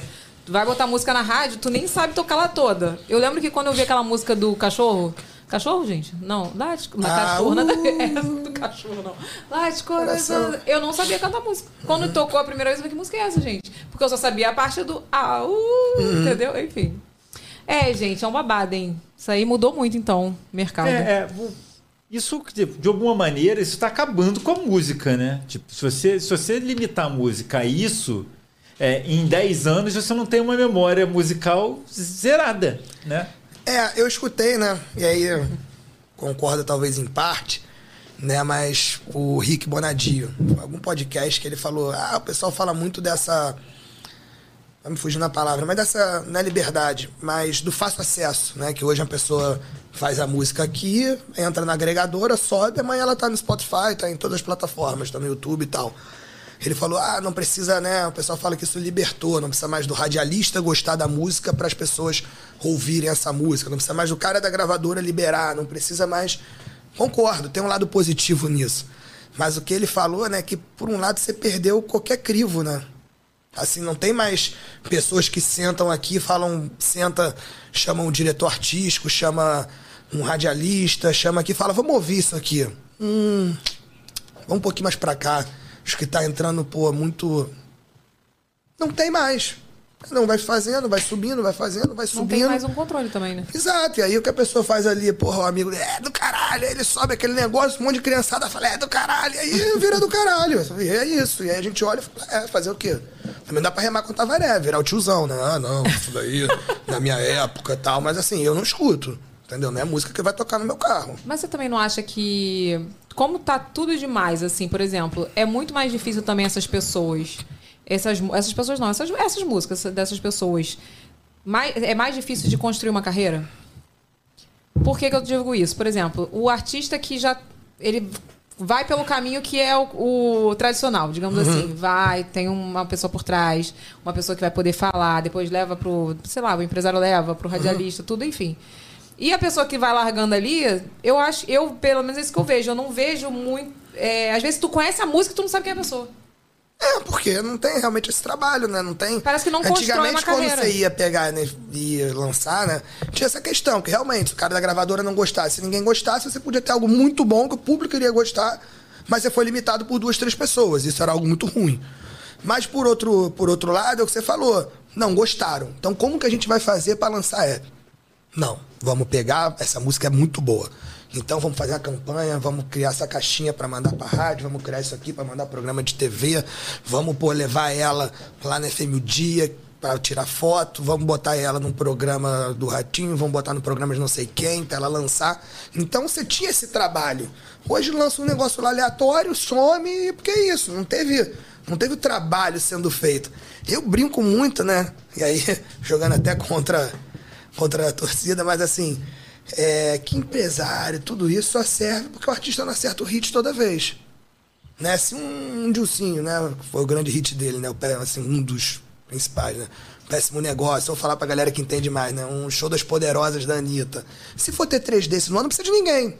Precisa de estratégia, gravadora, perder dinheiro pra ninguém. Meu irmão, bota teu primo pra atender o telefone que esquece. Ah, meu irmão, pode cuspir na cara do contratante que ele vai te contratar de novo. Brincando, contratante.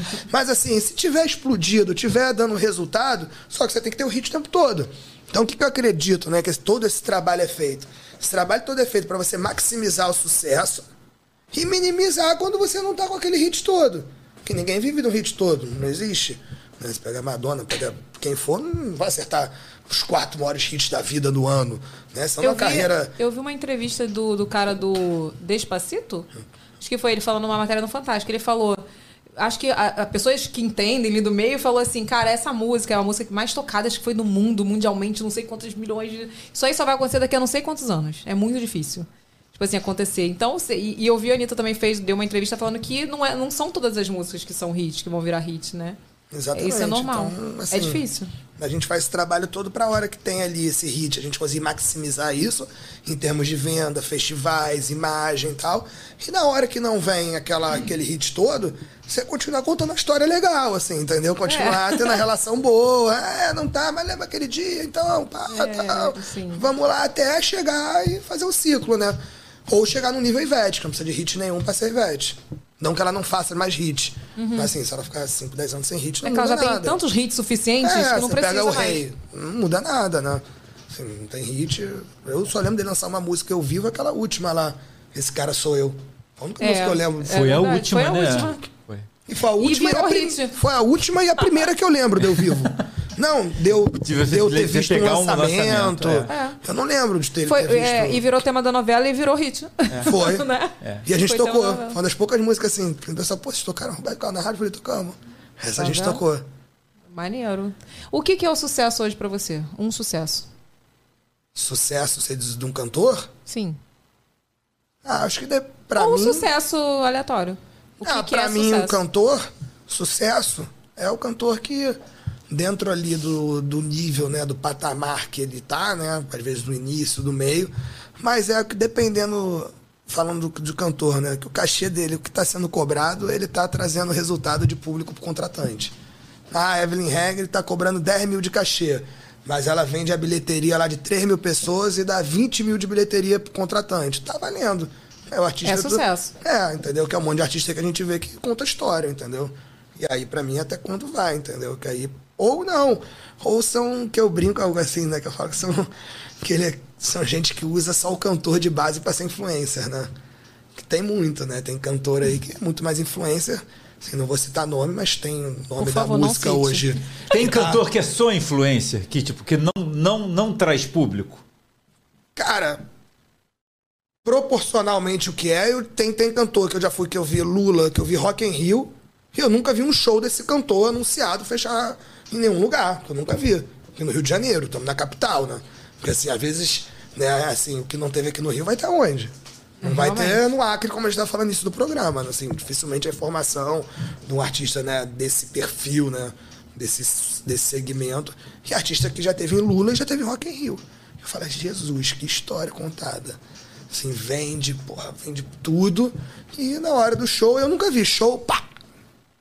Vai, sold out. Nunca vi. Nunca vi. Babado, hein? Jogou pro universo. não, mas eu imagino que seja uma cobrança, cara. Eu vou te falar, não deve ser fácil ser artista, não. Porque, tipo assim, é... essa semana eu vi uma notícia aí que, de, de um cantor que não, não vendeu. Aí cancelou o show. Por falta tá. de, de, de público, né? Foi o Zé Felipe, E... né? Foi, foi. Aí eu falei assim, pô, cara, eu, eu, eu fiquei. Falei assim, é uma coisa normal isso, gente. Sabe por quê? Assim, entre aspas, normal. É. Você pode falar que não é normal porque você tá no meio da música. Vou falar no meu meio. Quando eu fiz a peça do teatro, eu lancei a, o, a estreia foi aqui no Rio, Teatro Oi Casa Grande, dois dias, sábado e domingo. Mil pessoas. Esgotou em duas horas, sábado e domingo. Gente, eu juro pra você, eu não, não acreditava que ia vender isso. Nem em duas horas e muito menos tudo. Os dois dias da estreia, no Rio de Janeiro. Então, assim, eu fiquei muito feliz, mas, pô, isso gera uma tensão. Eu lembro que eu fiquei muito. Quando abri a bilheteria pra São Paulo, eu ficava, meu Deus, e aí, já vendeu? Vendeu. Aí chorava, eu falei, beleza, fiquei feliz. Vamos pra BH, vamos ver se vendeu, sabe? Isso gera uma, isso gera uma tensão pro artista. É, mas aí tem dois casos, né, como empresário. Tem quando você vê que o trabalho do contratante foi mal feito, o cara não teve a divulgação, tudo isso acontece, ou você tá pedindo um cachê errado, né? Porque tivesse o cachê certo, o público vendido, não ia ter sido cancelado. Entendi. Ele pediu um cachê que era pra ter um público X pagando aquela conta. E é padrão, é padrão isso, porque eu vi que a- o contratante postou.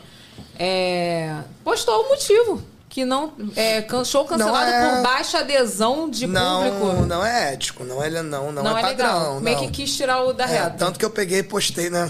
Saiu uma matériazinha dessa, eu botei a roupa de um amigo meu que tomou-lhe um ferro com ele aqui no Rio. Ferro quando a gente fala sem prejuízo. Que eu até botei a roupa e falei, viu? Você não foi o único. Mas, pô, não, eu não tô defendendo o Zé Felipe, não, mas o Rio não é o público dele, gente. Não tem isso também? Ele, Tem. ele é um público de o Rio Goiânia, é de Goiás, muito, o São Rio Paulo. é diferente do Brasil inteiro. O Rio acho que é a praça mais diferente que tem no Brasil. Cara, eu passo ali na. Aquela, qual é aquela avenida que tem o, o- a Junesse Arena ali? Que tem o. Abelardo Bueno. Eu passo na Abelardo Bueno e tem vários é, anúncios de show, né? Quando eu vejo assim os sertanejos, eu falo, gente, sério que vai na Junesse Arena? Porque Junesse Arena é lotado. Ou então no, naquele espaço que era o Barra Music, que eu esqueci o nome. Espaço Hall. Espaço Hall. Cara, eu fico assim, porque eu imagino, tô falando eu, Evelyn Carioca, a gente não ouve sertanejo aqui. É, assim, tanto. É só os medalhões mesmo, né? Sim, outro dia eu tava até falando. Hoje, artista que vem pra cá e dá pra fazer um show assim, de olho fechado, você conta na mão do sertanejo. O resto tem que fazer um trabalho, tem que contar a história, tem que botar dentro de uma label. Assim, o Rio de Janeiro, quando ele. É, é tipo o cume do Everest pro sertanejo, assim. Ele só chega aqui quando ele realmente. Cara, mas tem, tá? Atingiu. Abelardo Bueno tem, tem, você Anunciado. vê. Henrique vem bem, Henrique Juliano, Jorge Matheus vem bem, Wesley vem bem, Marília vinha muito bem. Eram só assim, artistas conseguiam vir já, já de uma maneira tá. consolidada. Luan, assim, tem um público que consegue vir muito bem, a carreira é muito consolidada. Mas você pega artistas que, que não. E, e tem, por exemplo, um caso de uma dupla que até chegou aqui mais forte no Rio do que chegou assim no Brasil. Por exemplo, Matheus e Cauã, que foi uma dupla que fez uma música. Era uma música muito sudeste, assim, era um sertanejo muito, Meio hype, muito assim. comercial. A gente fez um trabalho aqui muito bem feito na época, de show, de evento. Né? E também tem como se apresenta o artista, né? Como é que é a primeira vez que o, evento, o artista chega aqui? Ele vai chegar num festival legal, num show maneiro, tu vai chegar a primeira vez botando ele. Aí já queima o artista. Então, assim, tem todo esse 360 que você tem que pensar. E o sertanejo, realmente, aqui não é a praça dele, é só quando ele transcende muito. Sim, ele O teu não- amigo que tomou o, o, o bagulho do Zé Felipe foi aqui no Rio? Foi, foi aqui no Rio. Não vai, gente, não é o público dele. Mas a minha dúvida, não é o público dele aqui no Rio, show, concordo, realmente que é uma das piores praças. Mas o público dele é um público, aí eu não conheço, tô perguntando mesmo. Que aí é um pouco no que a gente foi. É um público que quer realmente sair, ficar uma hora e meia, duas, tomando um gelo, vendo um show dele cantar? Ou é um público que acha legal ver uma musiquinha, ver a dancinha, ver a Virgínia ali, dar um like, escutar um hitzinho ali com os amigos, do que realmente sair todo mundo, pô, vamos comprar sábado, tal, tal, tal, um show, duas horas do Zé Felipe, pegar um carro. Essa é a minha dúvida, entendeu? É, eu também não sei. Quando eu falo dessa real. questão de. Assim, tanto que hoje ele, ele chegou a ser um dos artistas mais ouvidos do Spotify Brasil, né? Chegou a 9 milhões. Ele passou o Gustavo, passou todo mundo. Então, assim, um artista desse, teoricamente, tem que dar um resultado mínimozinho onde ele vá, assim, né? De show, né? É, então é por isso que eu falo que às vezes não. O digital não é exatamente compatível, assim, com. Você tem essa questão do, né, do influenciador tal, que às vezes faz, mas não tem um show, né? Por exemplo, você lançou a música e tal. Podia ser que você lançasse mais um EP, pô, ia explodir no digital. Você tem engajamento, tem não sei o quê, vai. Mas aí, é que vão querer sair de casa sexta-noite, pegar o carro pra ver, porra, Não. duas horas de show. Duas horas de show? E Eu vou cantar é tudo vaga uma. Impossível. uma- Inclusive, Evelyn, era bom você dizer para por favor, não venham. Por favor, não, perca gente, seu tempo. não perca. Fica na sua casa, Não, pede cara, um olha, salgadinho. Eu não sou cantora. Eu lancei a música de zoeira. Inclusive, não lancei mais nenhuma Não, sim, depois. citando um exemplo. Mas eu É, vou te falar. mas, Tuca, eu acho que é exatamente isso. É, Quando a gente eu- faz, eu ia falar assim, só pra concluindo. Quando a gente fazia evento, eu fiz tour Ienza, na época que eu era embaixadora da Ienza, que era uma marca de, de cabelo. A gente rodou o Brasil inteiro. Não teve um evento meu vazio. Eu fiquei feliz. Eu não É. era cantora, mas se eu tivesse cantor, que eu tivesse que cantar, eu ia, eu nem ia aparecer. Não, não precisou, não precisou nem cantar. Olha que maravilha. Mas, Foi o pessoal, can- mas Ó, o ó. pessoal cantava a minha música Cantava. evento. Mas, Tuca, é, o que a Evelyn tá falando é, é- era o que eu ia falar. Eu acho que tem artista, e tem agora no digital principalmente, que ele tem uma audiência. Não é que ele, aquela audiência não existe, aquela audiência existe. O cara tá lá, o cara consome aquele conteúdo, mas ele não tem, ele não faz o cara levantar o rabo da- de casa para ir a algum lugar. A gente vê, eu vejo isso com um evento, não com específica, mas influenciadores, que a gente faz evento e as pessoas não vão. Tipo, a pessoa não sai da casa dela. Ah, vou fazer um evento e vai ter um influenciador tal no evento. Vai lá. As pessoas não vão. Ah, é de graça. Não vão. Entendeu? Porque ela não quer sair da É, casa dela. mas eu gosto de você aqui no celular, olhar aqui, ah, que lindo, vou te dar o like, vou ler o que você está falando. Tipo, ele influencia. Isso é que é o doido de hoje em dia. Ele influencia. Ele só não vai fazer você se levantar da sua casa e ir lá. Se for para você, de repente, comprar uma coisa na internet, eu vou comprar porque eu tive três toques para dar ali no negócio. Agora, Cadê você, Renato? Quero te ver. o Vini tá no celular, ele esqueceu de ligar minha câmera. Um- É, e ele. E, entendeu? Então ele não vai levar você pra casa dele. Tipo, ele não vai fazer você sair de É diferente. As relações mudaram, entendeu? Tipo, um Luan, óbvio que vai lotar. Claro, as pessoas amam, ele tem uma base de fãs gigante. Agora, uma pessoa é, é muito famosa, mas que, que de repente é até mais ouvida do que ele, o cara não vai sair de casa pra Mas ver. assim, eu, mas aí a gente entra naquela história que a gente falou de, da- de estruturar a carreira. O Luan, tipo assim, é, não, a gente não tá aqui comparando, mas comparando essa questão do- da, da estruturação de carreira, o Luan, ele estruturou a carreira, acho que mais do que o Zé Felipe. É, é assim, o Luan é uma carreira muito longa, é muito consolidada, né? Assim, é, o outro dia até falei isso no podcast, xingaram aí, mas assim, o, falando de Sandy Júnior, mas pra mim, né, estamos aqui com a mestre Sandy Júnior aqui atrás. Eu amo. É, eu A acho gente que ama. nenhum artista fez essa virada do jovem pro adulto tão bem quanto o Luan. Né, o Sandy Júnior, assim, teve a turnê agora do público dele, que já era um pouco mais jovem.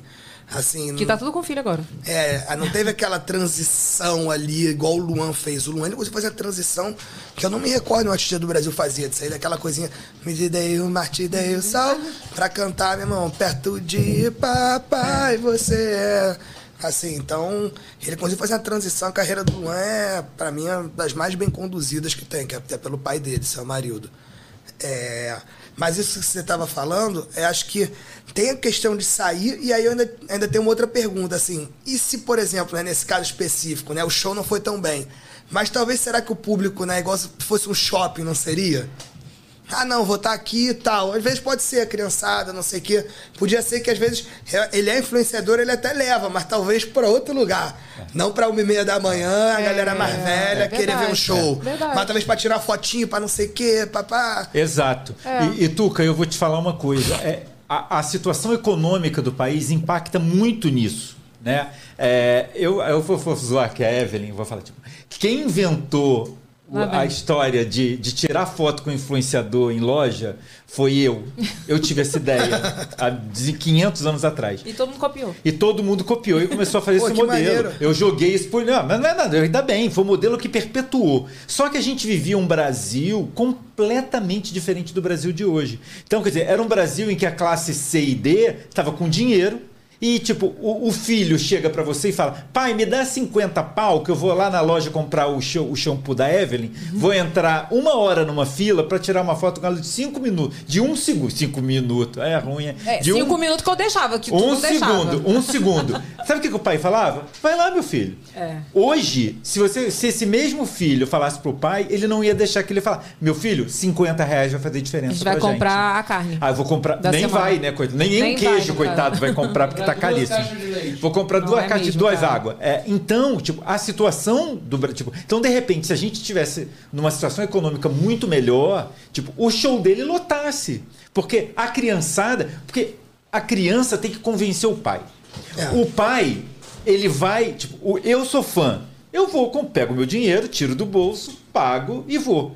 O pai, a a criança não, a criança tem que convencer o pai.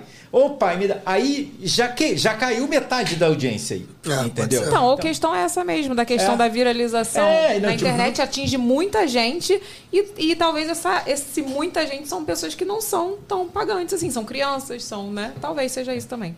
O trap é muito nessa linha, assim, né? Você vê, o trap vem com um público muito jovem, tá crescendo muito, mas ainda é um público bem jovem, que eu acho que tende a crescer também é, junto conforme esse público for amadurecendo. Que você vê que são movimentos de digital absurdos, absurdos, e você ainda vê, assim, né, que tem que se juntar em festival para ter esses mesmos números. Você não vê igual você vê em outros segmentos. Você falou que você viu ali na Genesse, Jorge Matheus, pum, vai botar ali 15 mil. Não vai. Eles fazem esse número, juntando o Jorge, a Marília, o Henrique, não sei quem, do trap, e aí faz um puta festival, conta a história. Ou tal. o Whindersson. E aí vende 20 Que mil. não é cantor, que é. Isso, e aí vende 20 mil, assim, mas é- é isso que eu também penso. Um trap é um pouco isso também. Entendi. Que é um público muito, Muito jovem jovem. e tal, que tá amadurecendo. Tanto que, senão, pô, matemática é uma só. Se um cara pudesse sozinho pegar, encher aquele negócio lá de 15 mil e pegar só pra ele, ele não ia querer dividir o cachê ali com mais meia dúzia pra fazer um festival do segmento e tal, tal, tal. Não adianta contar essa história que eu não vou acreditar. Verdade. que é pra fortalecer o segmento, não sei o que, não vai. Se estivesse fechando a porta ali sozinho, ia fazer sozinho. Ia fazer sozinho. Claro que ia. Vamos pro momento. cinco. Vamos pro momento jabá, Vini? Bora! Vamos! Momento jabá! Olha, gente, o momento jabá de hoje é gostoso, hein? É gostoso, é da Sagrado Salgaderia. Bota aí, Vini. Sagrado Salgaderia oferece os melhores salgados, doces, tortas, kit festa da região do Recreio, Barra, Jacarepaguá e adjacências. Receba, meu mozinho, tudo quentinho, viu? Frito na hora. Olha que delícia.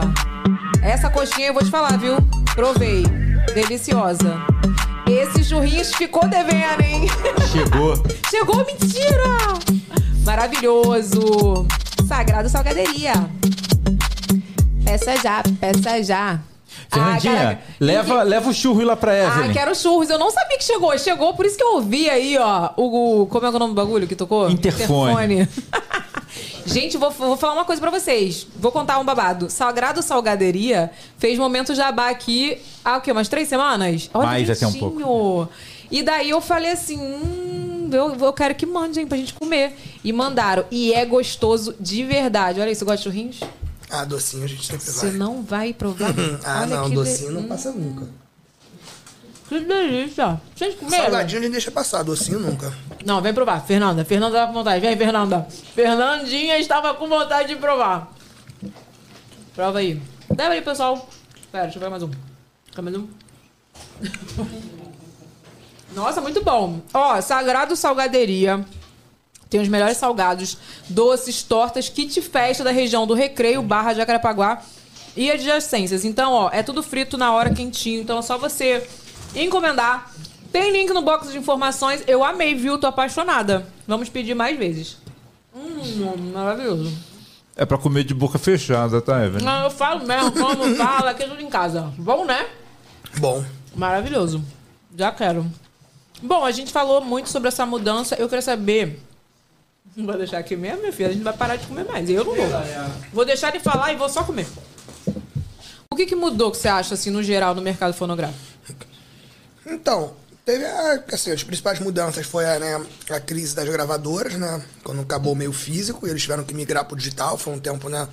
Quando surgiu o MP3, que deu um baque muito grande das gravadoras, porque era pirataria, tudo, então a forma de receita delas mudou. Elas se reinventaram, hoje elas têm lucros até maiores, porque o CD você comprava uma vez, a música você escuta quantas forem, elas estão ganhando. Cada vez que você dá um cliquezinho ali, você escuta, eles estão ganhando um negócio. Igual o YouTube, Eu igual. queria saber como que é isso. Ah, isso daí é uma caixa preta de Pandora que eh, a parte do YouTube você consegue ver. Né? Tem o. Uhum. canal lá, o CPM, RPM e tal. Agora, os streamings, eu nunca vi ninguém, nenhum empresário conseguir ter acesso. As agregadoras e as gravadoras recebem o relatório e eles passam o relatório pra gente do jeito que eles querem. Eu nunca vi um artista conseguir ter acesso direto do relatório do Spotify. Viu ali, ó, timbradinho, Spotify, e eu vou te tal, falar. tal, tal. Deezer, tal, tal, tal. Dá dinheiro, viu? Muito. Muito. Vou te falar por quê. Eu não sabia, não tinha noção. Mas eu tenho uma, pessoa que eu conheço na internet que tem duas. Inclusive, vamos fazer o jabá dela, que é maravilhosa. Ela tem duas músicas de criança que ela fez infantil e tal. E aí eu divulguei pra ela. Falei assim, cara, meu filho amava. Eu botava pra ele beber. Meu filho amava a música que era Hora de Dudu. Pesquisa aí no Spotify. E ela, ela disse que ela estava ganhando, ela estava vivendo só da música, dessa música. Dá. Você tem noção? É uma criança, né? ela Criança é surreal, músicas. né? Ela Criança falou, é Evelyn, você divulgou, bombou. Eu falei, sério, cara, pô, vou divulgar de novo. Eu divulguei de novo, fiz meu filho cantando, meu filho super canta. E assim, é muito dinheiro, porque se ela tem duas músicas, pensa. Uhum. Ela- na época ela tinha uma só. E ela vivia só do dinheiro dessa música no Spotify. É, assim, o, né, eu posso, não dá pra falar números, mas assim, o contrato que a gente renovou agora do Dilcim foi o maior contrato da história do pagode, em termos de números. Né? Mas assim, ainda foi o pagode. Agora você vai, por exemplo, a Luísa Sonza, foi um dos maiores contratos aí, top 3 da história. Assim, o pessoal fala que Muito dinheiro. foi 20 de dólar. Então, assim. É. Eu, eu- eu penso, depois que fecha um contrato de 20 de dólar, alguém me faz entrar no estúdio pra gravar a música de novo. É o pior que tem que fazer, Tem né? que Porque fazer. vai, vai pingando. Pra ir de novo. Não, tem não, é porque vai pingando, né? Também assim na mão, né? Você vai, você recebe o primeiro e aí tal. Na verdade é o advance do que você já receberia, por isso que é muito. Uhum. Porque não é uma luva. Tipo, ah, o canal aqui da Evelyn Regli e tal gera aqui, pô, 10 por mês. Em um ano vai gerar 120. Então eu vou te dar aqui é, 50-50, vou te dar aqui 60, que é metade do que você ganharia nesse um ano. Então ele tá dando um advance do que já seria seu. Então, assim, para dar esse valor, é porque eles fazem cálculo de que só o, só o percentual dela disso vai dar isso. Entendi. Então, assim, realmente é um mercado que quando acerta, dá, dá uma receita boa. Mas essa questão de não abrir os valores é meio. É meio... Eu não gosto, né? Acho Meio estranho, né? Eu acho, porque assim, não dá pra gente ter o acesso, saber realmente quanto é que é. Então, assim, você vê um artista que tem tantos mil ouvintes ou tem tantos mil ouvintes. Por que um contrato vale três vezes mais que o do outro, por exemplo? Entendeu?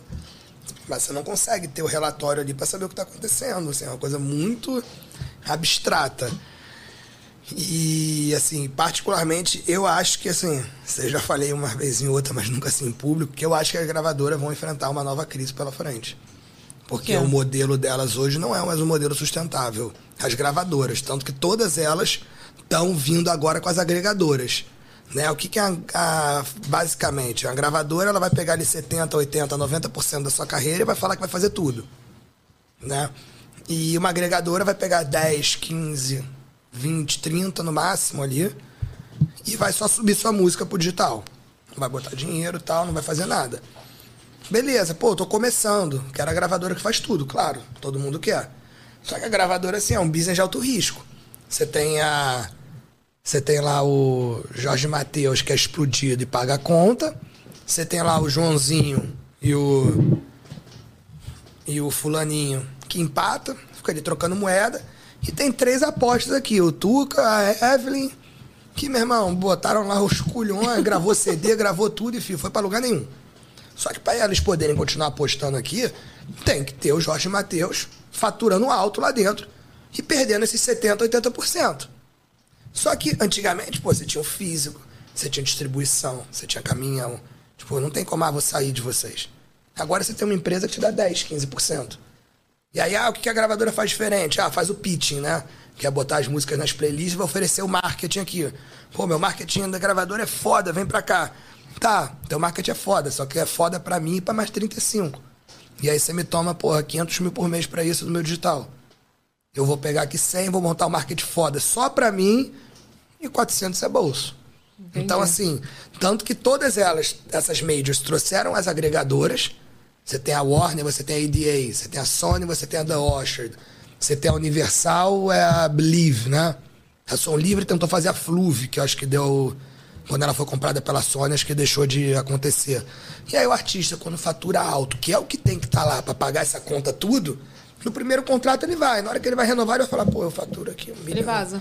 Faturo um milhão, um milhão e duzentos por mês. O cara lá vai ficar só com 20%. Esse aqui quer ficar com 60%. Pô, tanto é que vale aqui a 400 mês. Eu vou pra lá, contrato meu digital, monto minha sala. Porra, é oito aqui pensando o dia inteiro em mim, liguei, papapá, sou prioridade máxima do que eu tá lá na gravadora, que eu tenho que defender, eu dis- dividir atenção com Gustavo Lima, com não sei quem, com não sei que lá, com não sei que lá. O momento você é prioridade, o momento você não é. Tu acerta três, quatro músicas, começa pra aquela geladeirinha, o telefone tu liga, ninguém responde, tu manda mensagem, ninguém te atende. E aí a gravadora começa a piorar a tua vida. Se tu, então, ou você tá muito grande, perdendo muito dinheiro pra eles, ou tu tá na geladeira lá porque tu não tá gerando resultado. E aí você ainda precisa da aprovação deles tal. Ainda acaba que vira mais a parte burocrática do que a parte boa, que eu também eu já passei nas duas pontas. Eu já tive o principal artista da principal gravadora do país, tapete vermelho. E já tive artistas que não desempenharam. E aí tu manda mensagem, liga. Responde. Nada, fica lá só os grilos com Tem a você. diferença de tratamento. Totalmente, totalmente. Então, assim, E tu acha que as gravadoras já estão pensando nisso ou não? se elas não tivessem, elas não estavam trazendo as, As agregadoras, né? Eles já estão prevendo isso, eles não podem falar isso, né? E tu falar também eles não devem gostar muito, mas assim. Porque a matemática é simples, né, gente? Tem que contar muita história pra alguém não fazer essa conta, né? Ou seu primeiro contrato, onde eles. Perdão, esqueci de falar isso. Ou qual é o outro formato que hoje eles funcionam pra você ir pra lá? O formato de instituição financeira, né? Que hoje é a é? única coisa que faz um artista grande ir, o Advanced, que a Luísa pegou. Ah, tal. Sua projeção para daqui a cinco anos você vai faturar X milhões.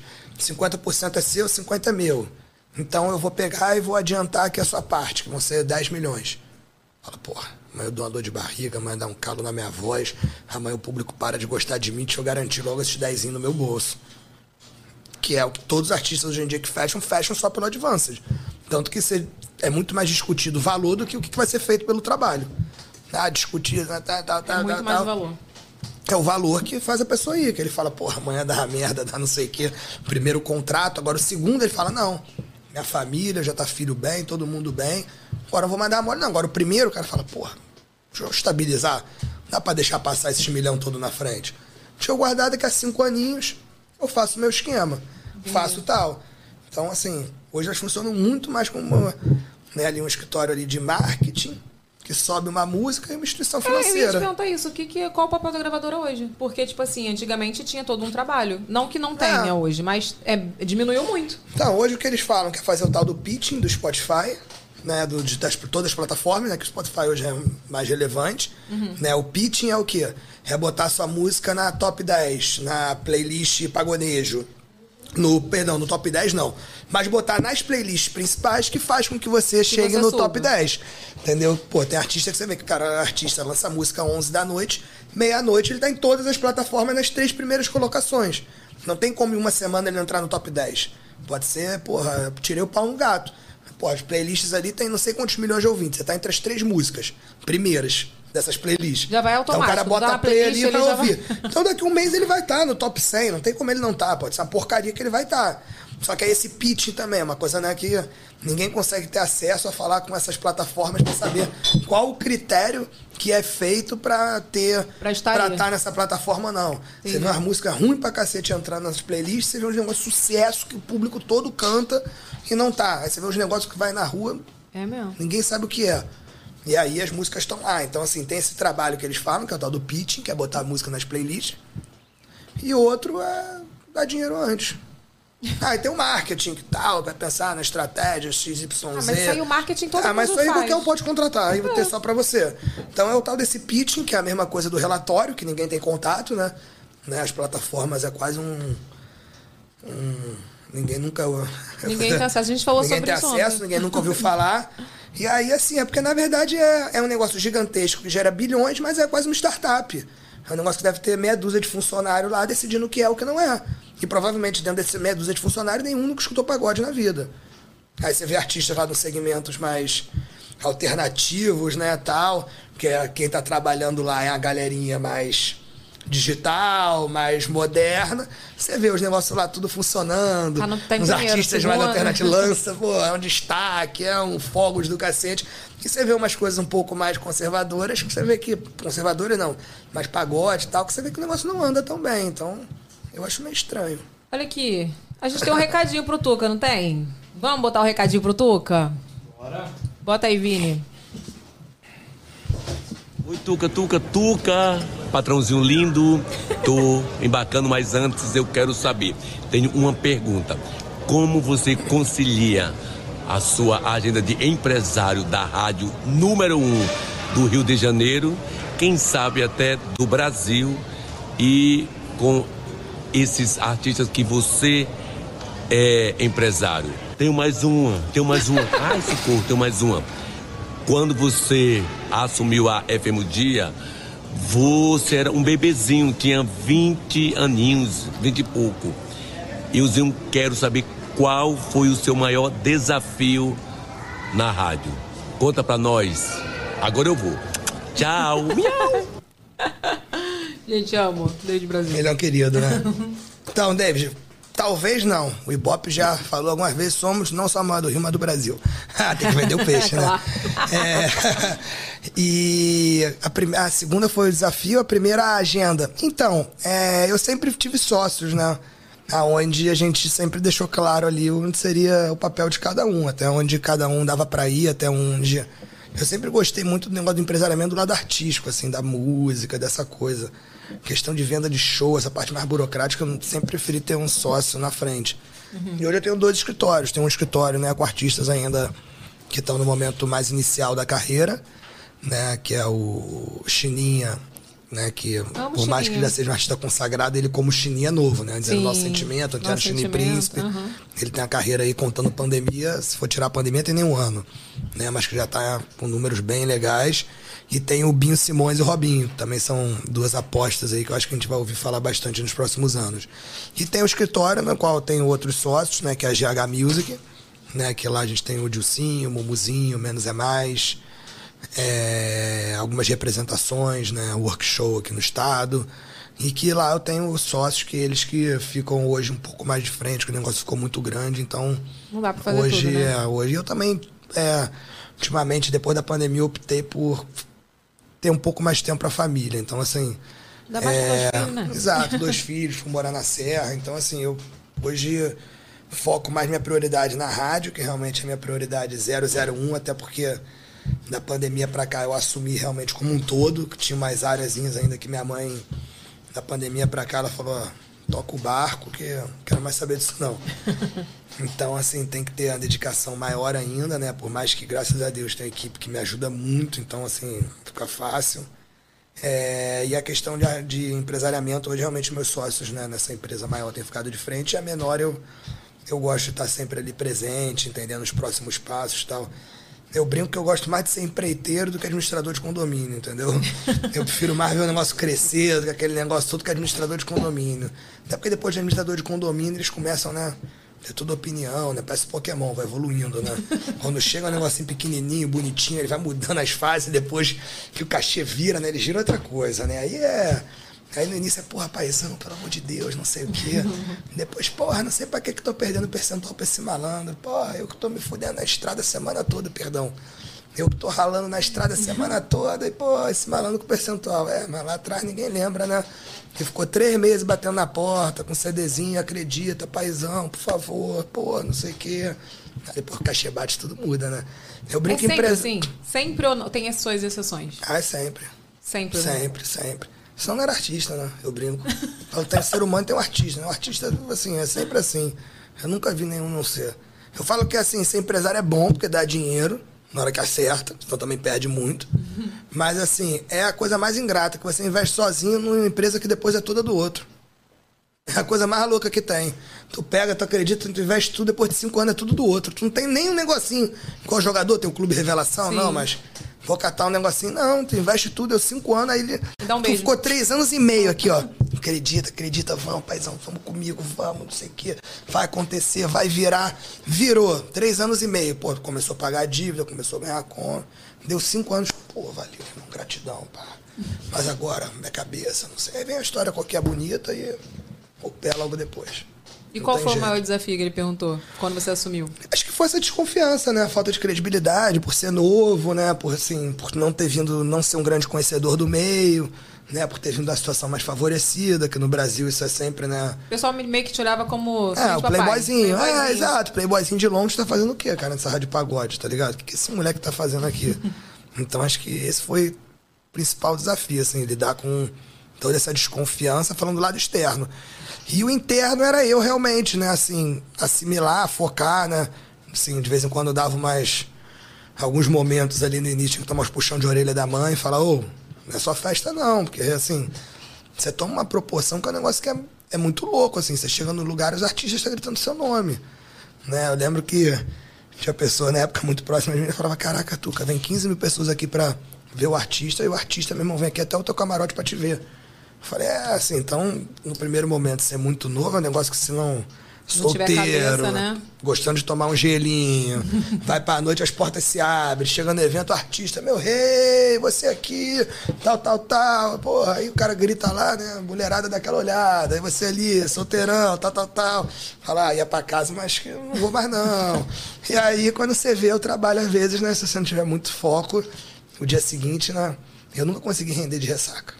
Mas tu teve cabeça ou tu precisou tomar um. Não, tomei muita dura, tomei muita dura. Tomou. Não só da minha mãe e da minha mãe era dura, mas da equipe que tava comigo de me abraçar e falar, não, vamos, vamos, entendeu? Vamos por aqui, não faz isso, não faz aquilo, que era a galera que tá lá mais tempo, mais velha, mais experiente, né? Principalmente os dois diretores que estavam lá, né? Que hoje são meus sócios nessa minha empresa que eu te falei, na Arca, que é o Alexandre Ramalho e a Adriana. Que hoje, tanto que a gente abriu essa empresa, eu chamei eles para serem sócios comigo. São desses três artistas aí que a gente tá em construção. Maneiro. Eles que tapavam os buracos e de vez em quando, ô, chega Vai, um pouquinho mais pra cá. tá, tá muito solto. Exato, mas é que era complicado, né? Novo, tal, solteiro, Não, moleque, tu teve Rio cabeça. Você venceu essa, essa, essa etapa aí, porque tinha tudo pra dar errado. É, só de estar vivo já tá bom. Vem cá, dá pra criar um artista do zero?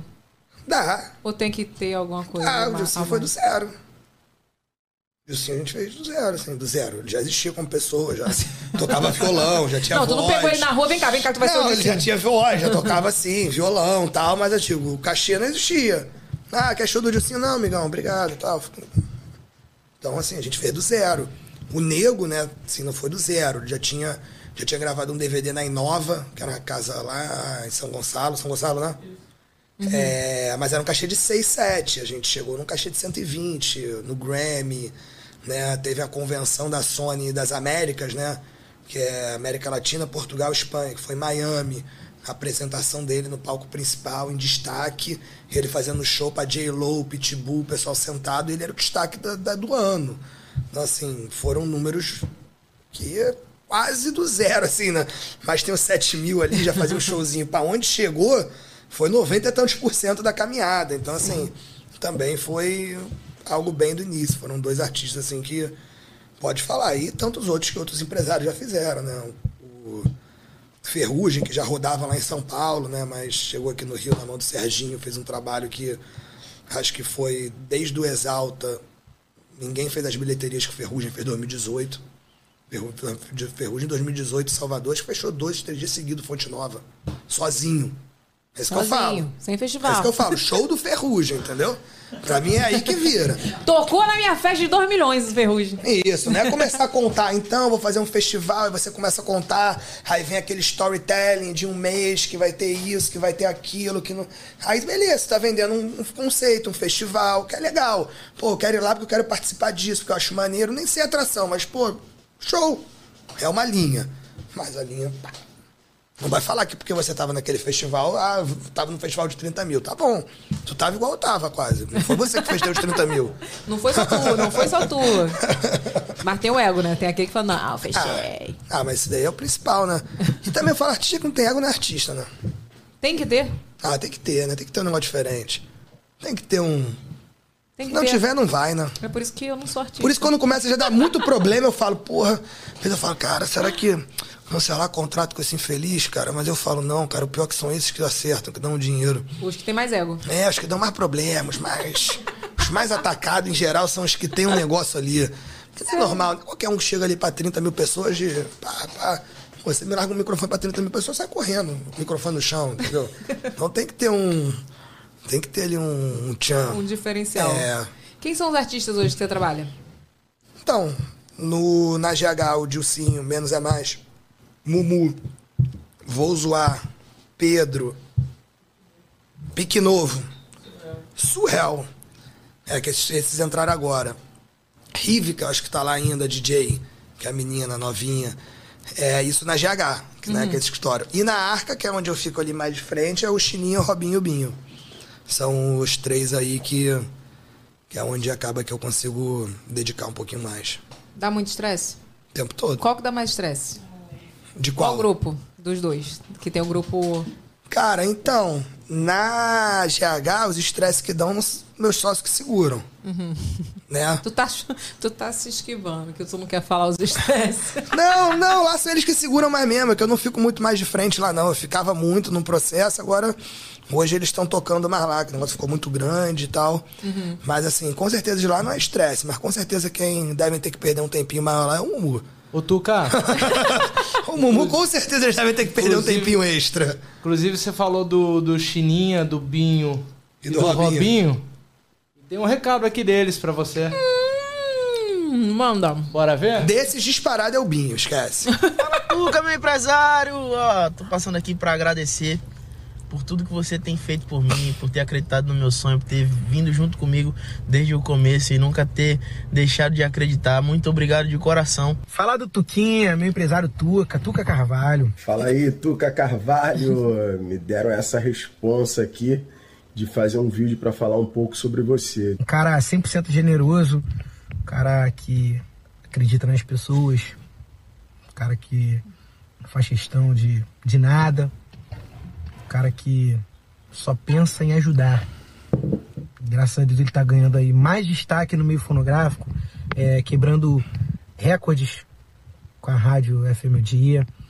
É, o, podcast dele também tá bombando, todo mundo tá vidrado, fica vidrado esperando da hora pra pra todo mundo acompanhar, pra, pra, pra ver. De antemão, eu já lhe digo que me sinto honrado de trabalhar com você, de ser seu amigo.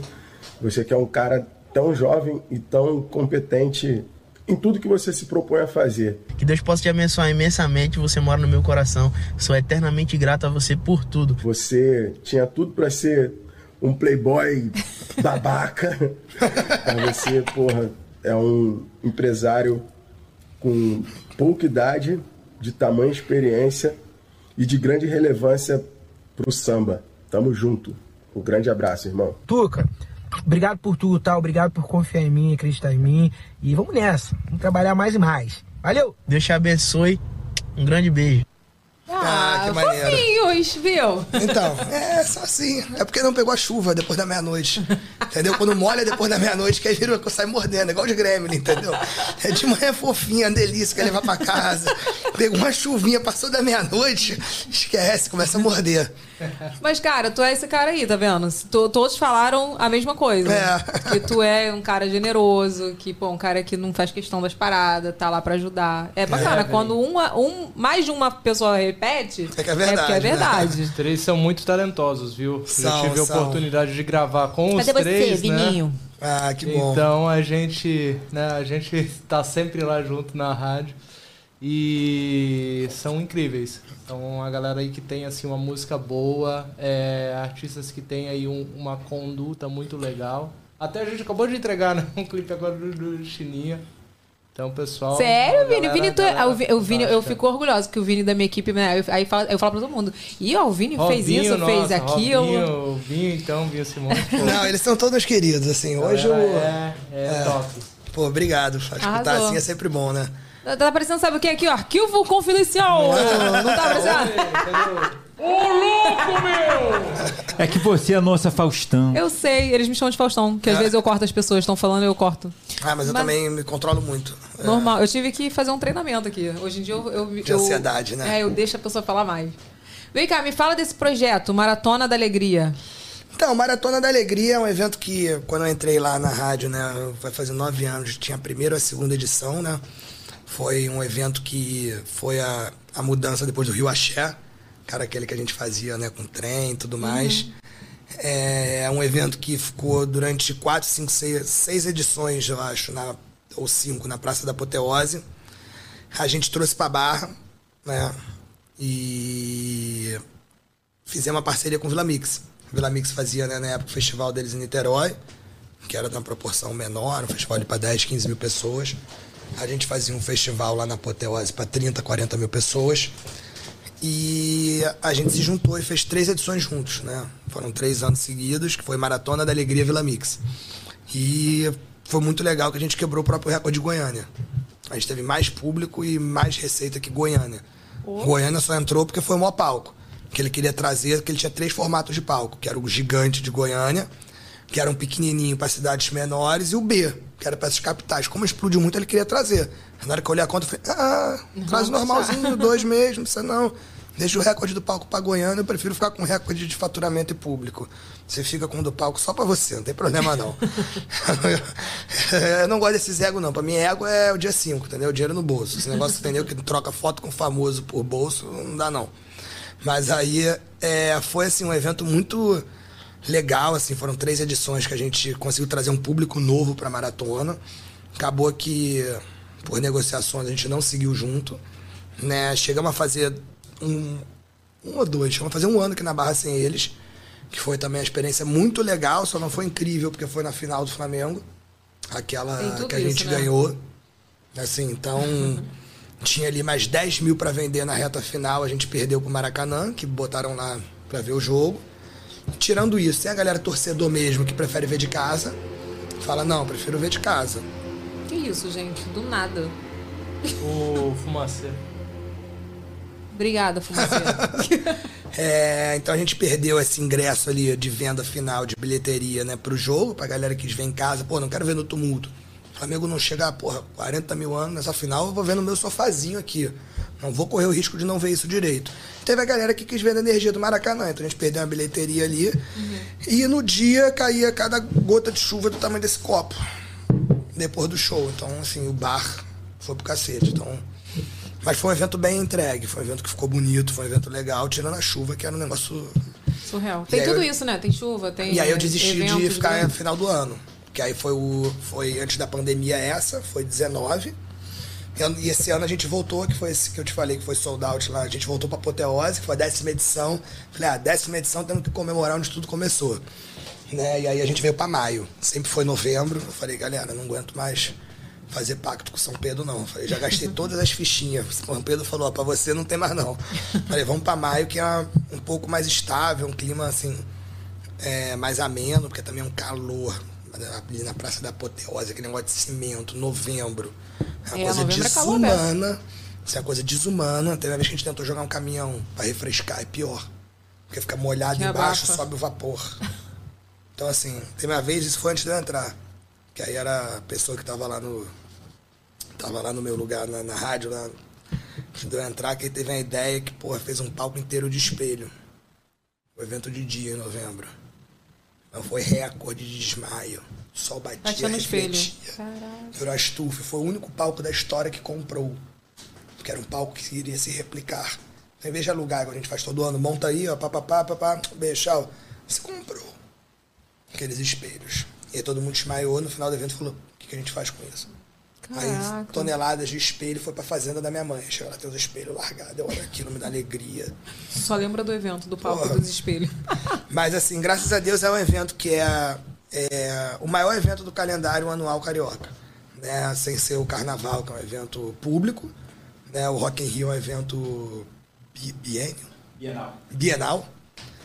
É, e a maratona é o maior que tem, oficial no calendário, já foram 10 edições. Né? E graças a Deus é um evento que os artistas fazem questão de estar. É um evento que os empresários ligam, pô, tamo na maratona, eu vou estar na maratona. Maneiro. Eu acho que é assim a consagração do eu tô bem. Assim, eu tô, tô com relevância. Maneiro. Vamos pro fator fake, Vini? Bora! Vamos!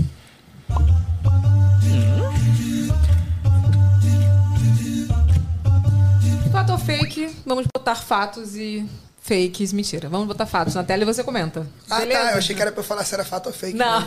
Todo mundo acha que é, né, Renato? A gente podia até ver isso, botar umas mentiras do nada pra pessoa falar que é mentira. Vamos é? fazer isso? Porque todo mundo acha que é isso, que é pra falar É, eu se é achei fato que ou vocês iam fake. falar um, eu falar, é verdade, não, isso é Isso é história. mentira. Não, só pra você comentar. Fatos e você comenta, beleza? Tá. Vai, Vini. Primeiro, então, uma notinha.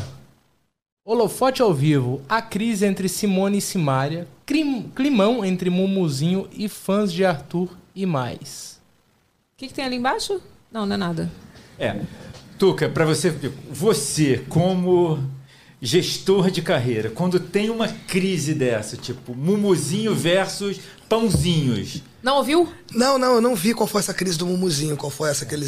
Aquele... ele arranjou Ah, tá. uma encrenca com os pãozinhos, pô. Com os pãozinhos, sabe quem são os pãozinhos? Não. Não sabe, não assiste BBB. Os fãs do Arthur Aguiar. Sabendo que ele tinha fã? Então é fake? Corte! Não sabia que Aguiar tinha fã. Fala. Sério, Ah. do BBB inteiro. Eu já vi todo mundo falar de mó galera. Não, gosto de fulano, gosto de fulano. Nunca vi uma pessoa que falava, não, gosto. E ganhou. O Arthur? É. Minha sogra. Ah, então. Minha sogra tinha um fã-clube do pãozinho. Minha mãe. Tua mãe. É, eu não sei o que aconteceu. Mas aí fala, quando tem uma crise dessa, o que, que é, Renato? Será que não foi eles dois se juntaram e fizeram fã clube? Elas Só- só- duas, só com tamanho. certeza. Com certeza. Dois churros é muito bom. Hum. Mas fala, desculpa. A gente tá vendo que os você tá gostando dos churros, né? Amei. É, é, quando tem uma crise dessa, como é que vocês. Tipo, é, é, o Arthur e o Mumuzinho foi um exemplo, né? É, e cada vez mais, na internet principalmente, a gente tem esse tipo de situação. Do nada, você tá dormindo, eu sei como funciona isso. Você tá dormindo e do nada vem uma avalanche de coisas em cima de você. Você fala, você viu? é, Eu odeio ser acordado com a frase. Você viu o que está acontecendo? Como é que você faz? Ai, meu pai. Ah, então. O lábio dele até tremeu. A primeira coisa que você liga pra assessoria e pro advogado, né?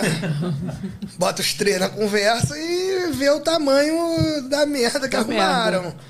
Assim. E. Em geral, eu acho a melhor coisa dar uma hibernada. Eu acho que todo mundo que no meio da merda tenta falar, meu irmão, ninguém quer ouvir. Entendeu? É igual, por exemplo, um exemplo né, que não é exatamente isso. Mas você vê o Biel.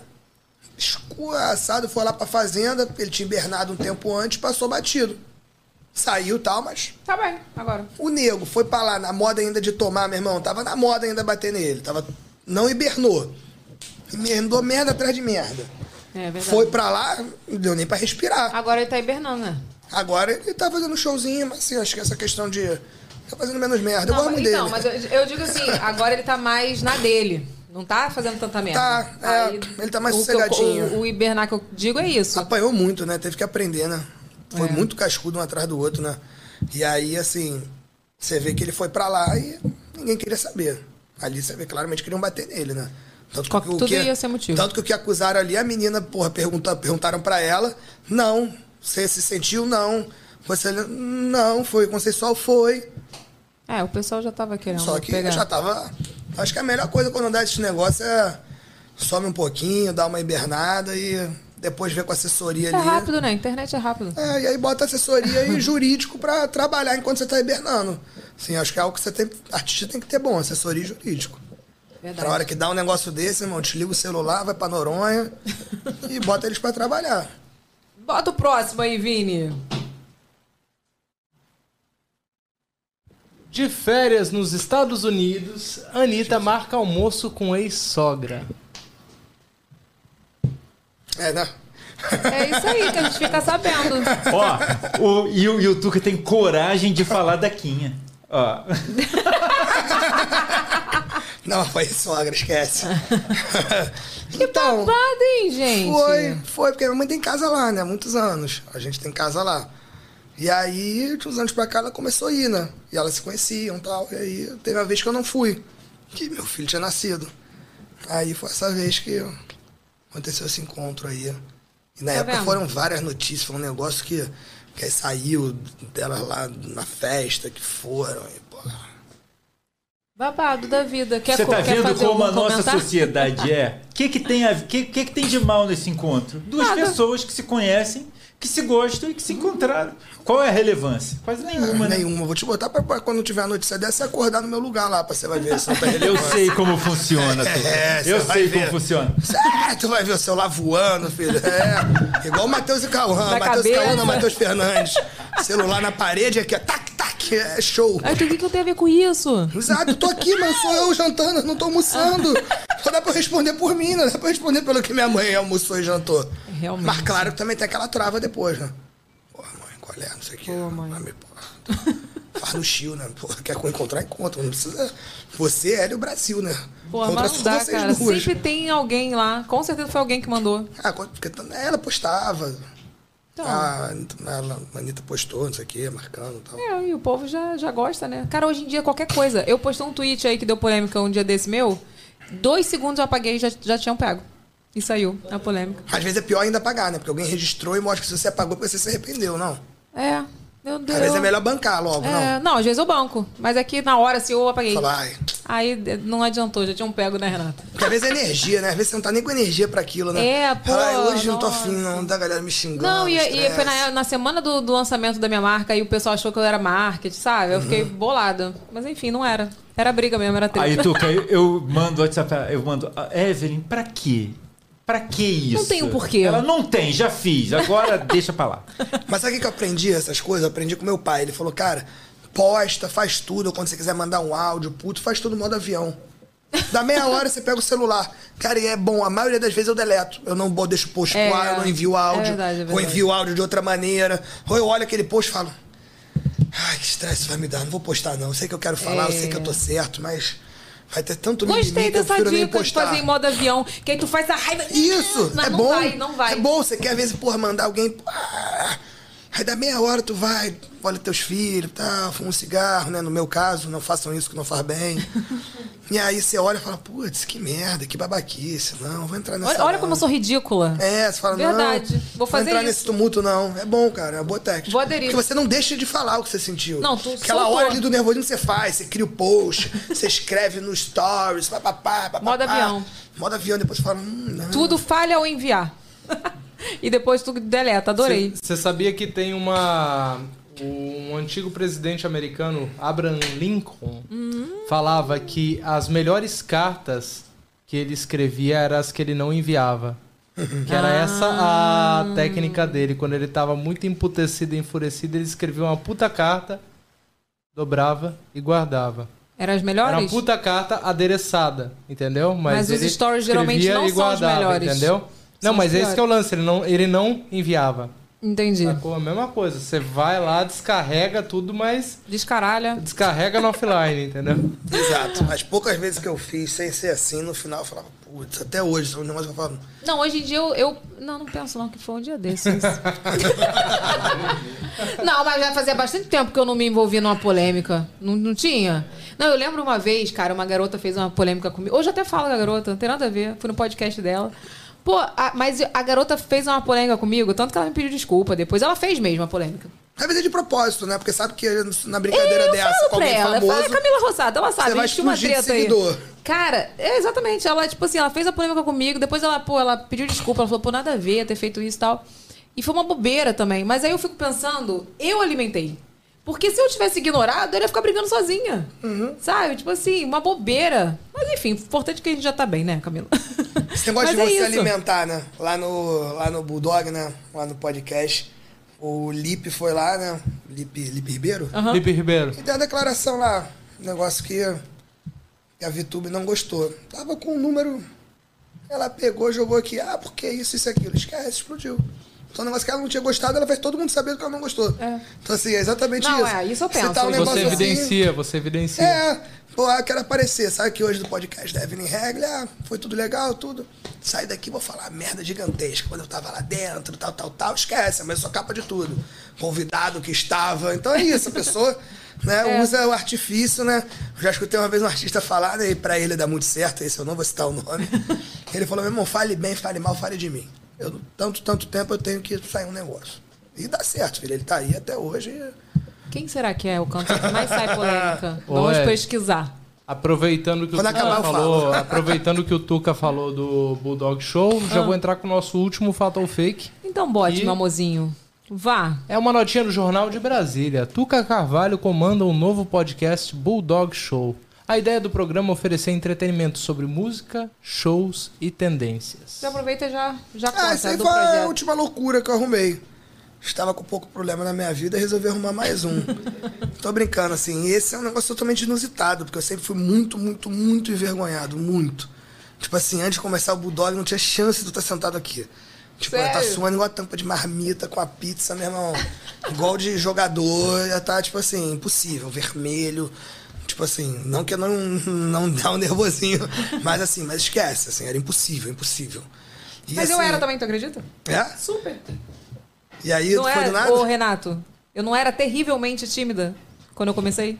Agora eu sei que sim. Quando eu te conheci, não, Mas é- era. Não é verdade. O Renato não pegou. É verdade. A gente Foi falou, depois. a gente falou num, num podcast aí que eu trabalho com o Renato há nove anos. Mas o Renato não pegou a minha fase tímida, que foi uns dois anos antes, quando eu comecei. Cara, eu ia fazer um trabalho assim, não precisava ser ao vivo. Se tivesse câmera, ela já me deixava nervosa.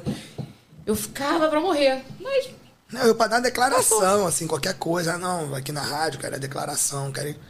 Não existia, assim, não conseguia falar, um negócio que embolava tudo, falava nada com nada, um negócio prolixo, e voltava sem raciocínio nenhum. Eu olhava e falava, gente, falei dois minutos, falei nada.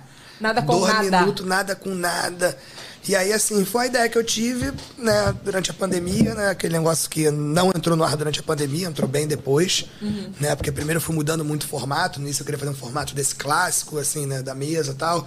Depois a gente mudou para aquele formato que eu tinha visto no podcast lá de fora, aquele Impulsive, é um negócio meio jornal nacional, um negócio meio em V, assim, a bancada. Uhum. E eu falei, não, mas eu sou agoniado. Eu falei, ah, não, vou fazer um negócio meio diferente, meu sofá de casa e tal.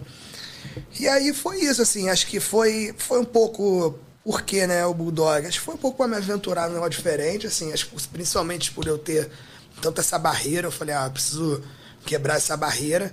E eu acho que, assim, hoje, né, Outro dia até saiu uma matéria bem legal, acho que foi na Isto se eu não me engano, que o Rony lá da reserva postou, né? Falando assim da importância hoje dos CEOs né, da empresa estar se comunicando um pouco mais, tá essa coisa mais presente, tá essa coisa mais humanizada e tal. E aí foi ali um esboço de começar algo nesse sentido, sem saber muito bem para onde ia, para quê, por quê. Claro, vamos fazer um programa legal, conteúdo, tudo bom, ter uma entrevista boa. As primeiras eram muito ruins, né? O nervoso me tremendo toda, a perna, meu irmão, porra, parecia que não tava chegou a com- ser ao vivo, sempre foi gravado. Sempre foi gravado. Sempre foi gravado. A perna parecia que tava com Parkinson, meu irmão, atrapalhando os outros, rindo alto, de nervoso. Mas assim, depois foi melhorando e hoje, assim, hoje a gente já tem uma ideia clara, assim, realmente do que é, do pra que que é, da onde a gente quer chegar com ele. E realmente, assim, no- sempre foi no primeiro momento, não foi um negócio Arthur, foi um negócio assim, o Tuca pensando na rádio, como que a gente. Foi mais um negócio para conseguir agregar, que é um quadro, que é um programa que a gente consegue fazer na rádio, aonde ele é, tem menos filtros. Né? Você tá ali no ar, você tem, né? Ah, oi, como é que tá? Sua próxima música de trabalho, então tá bom. Evelyn veio aqui, gente, para lançar a música, tal, tal, tal, curta aí, aquela coisa bem prática, dá pra você perguntar. Então é uma coisa que a pessoa fica muito à vontade, tipo aqui o seu, um negócio pra falar de tudo da vida. É, só que principalmente para essa questão de dar uma, dar uma cara ali para, vamos dizer, o CEO da dia, entendeu? Dar uma humanizada nisso, dar um contato, dar um relacionamento. É, que eu acho que hoje assim, é importante ter, assim, saberem quem é as empresas, né? As pessoas querem saber com quem elas estão se Quem tá conectando, trás, né? né? Com quem, com quem que elas estão falando, né? Essa empresa é um cara XYZ ou é um cara totalmente aleatório, né? Então, foi um pouco disso aí. Maneiro, E tá gostei. sendo bem legal, assim, melhorou, assim. Eu, graças a Deus, como nunca tive de frente para as câmeras, nada, influencer, nada, nada. assim, sinto, pô, que veio evoluindo bem, né? A gente começou com a Sassá, com a Samira Ponce, que é querida, assim, pô, que foi ótimo. Hoje a gente tá com a Vivi Tenório, que você falou, que também é maravilhosa, tá 20 anos lá na rádio. Quem já passou E- por lá? ah, muita gente. Do pagode, pô, Dilcinho, Ferrugem, Mumu, é, Chininha, aí Fontinelli já foi lá, que também já trabalhou lá com a gente tempo atrás, a querida, Giba, então assim, mais o que? Fora da casinha. Ah, o presidente da Warner, Sérgio Afonso, que é um queridão. Tá chique Foi o agora o diretor artístico lá da Sony, o Renê. Foi a Camila, empresária, Camila Fialho. Camila Fialho. Então, assim, foi um, assim, um pouco de tudo, assim. A gente tenta dar variada, mas sempre um pouco mais focado pra música. Você. Como que você lida? Você está na internet também. Então, assim, como você lida com amor e hate? Ah, graças a Deus é o que eu falo. Graças a Deus eu falo que ainda o Instagram é menor, eu não boto muito a cara. Não tem, não adianta, sempre tem. Ah, sempre tem, sempre Às tem vezes tem um hate vizinho, menino. Outro dia eu, eu tava reclamando de uma festa, o vizinho foi me xingar. Às vezes tem. Outro dia tem meia dúzia. Tem meia dúzia, assim, por exemplo. Eu, em geral, deixo comentário, não apago, não respondo, não faço nada. Só se for alguma coisa, assim, muito agressiva, entendeu? Alguma coisa muito... Que aí eu pego e deleto, entendeu? Bloqueio. Seja no YouTube, seja no meu, entendeu? Se for, ah, não, pô, fala muito. Ah, você quer a perna, ah, interrompa. As coisas não Ah, acontecem. Sério que fala isso, né, Renato? Aqui é Pô, normal. Tuca, vou fazer meu desabafo tô aqui com você. Eu fui acusado de roubar o brilho da Evelyn. Eu fui acusado disso. Me mandaram, Bota aí, Vini, pra ele terminar de roubar meu brilho ao vivo, é, vai. mandaram lá no canal de corte, porque o canal de cortes é uma terra de ninguém, né? Tipo, não é teu público, é um gente. Não, lá. o canal de cortes é maravilhoso, porque não é o teu público. Então, assim, surgem pessoas pra comentar lá que não te conhecem. E aí o pessoal fala, essa, essa menina aí, essa entrevistadora, ela É um- não deixa ninguém falar, sabe? Aí ele, a pessoa mandou um. Mas essa aí era a seguidora da Evelyn mesmo. Falou: Olha, né, Evelyn, desculpa, Ah, não, eu vou foi, te falar. foi. Mas você devia apresentar esse programa sozinha. Esse Renato quer roubar o seu brilho. Não tem nada a ver Não esses tem nada, meninos tira aparecerem. ele daí. É. Aí eu falei, vai aparecer. Quanto mais vocês reclamarem, mais vai aparecer. Porque eles são meus amigos e são a minha produção maravilhosa que interage aqui com a gente. É isso, assim, então. Quando vai essa linha assim, ah, é opinião, mas se for alguma coisa assim mais agressiva, entendeu? Palavrão, alguma coisa falando umas coisas merda. E aí quando surge um, sempre vem uns pela-saco embaixo, É. né? É tipo mim. Eu né? bloqueio Eles ele e quem brotando, curtiu, né? tá assim? É. Eu bloqueio quem comentou e quem curtiu. Quem deleto. concordou.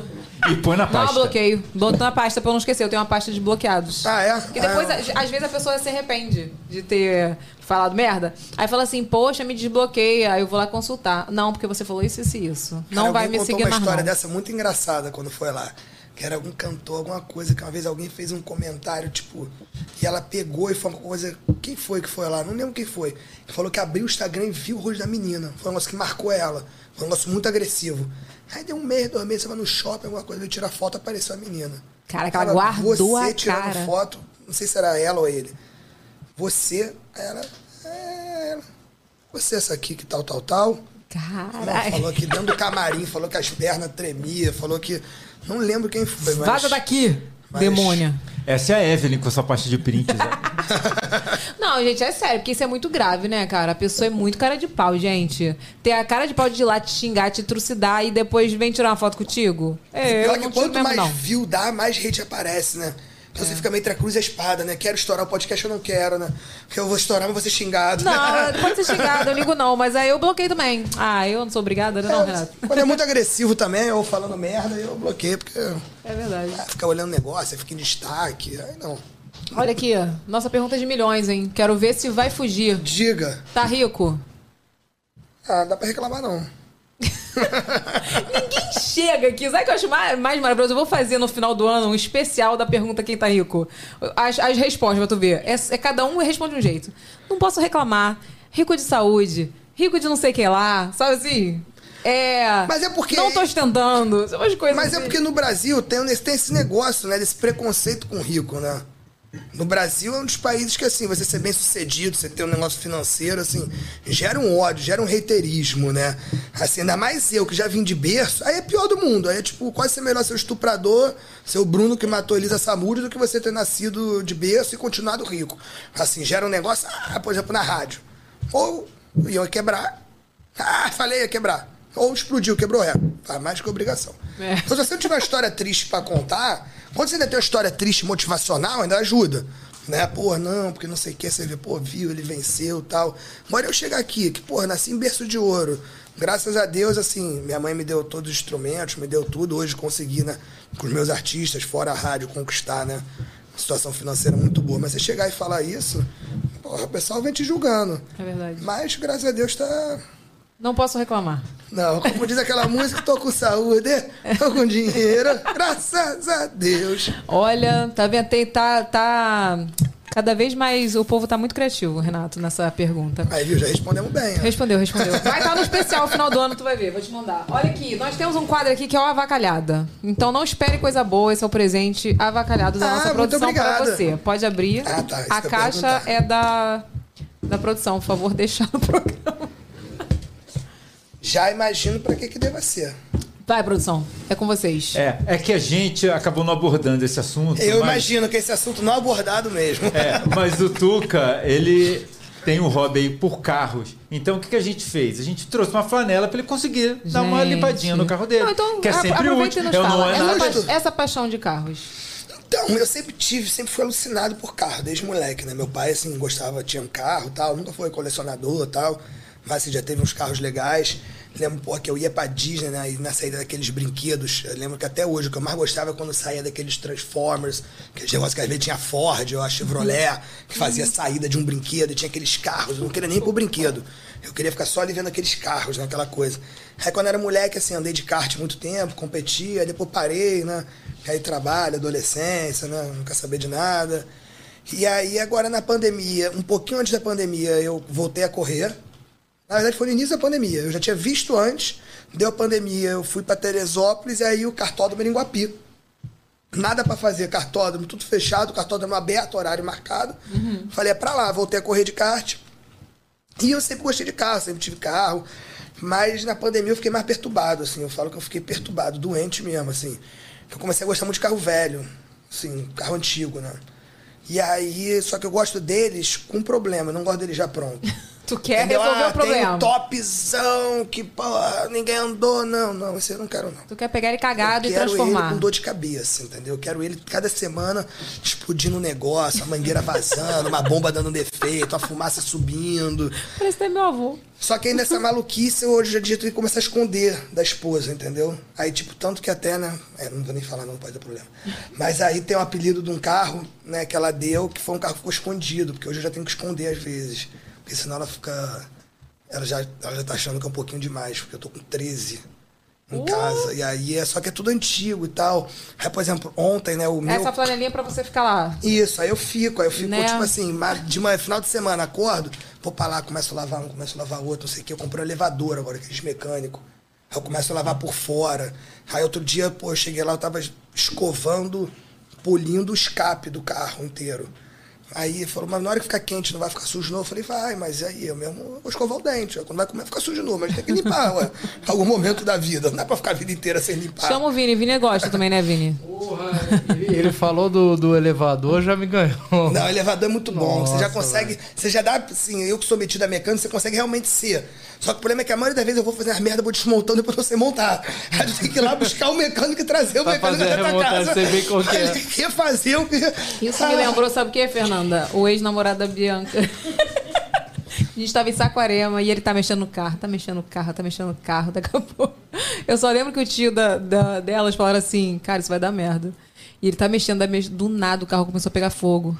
Aí ele, meu carro, meu carro. Eu só lembro dele assim. Eu, Fernanda, acho que tu correu também, né? Todo mundo, a galera toda correu. Falou, vai explodir essa porra.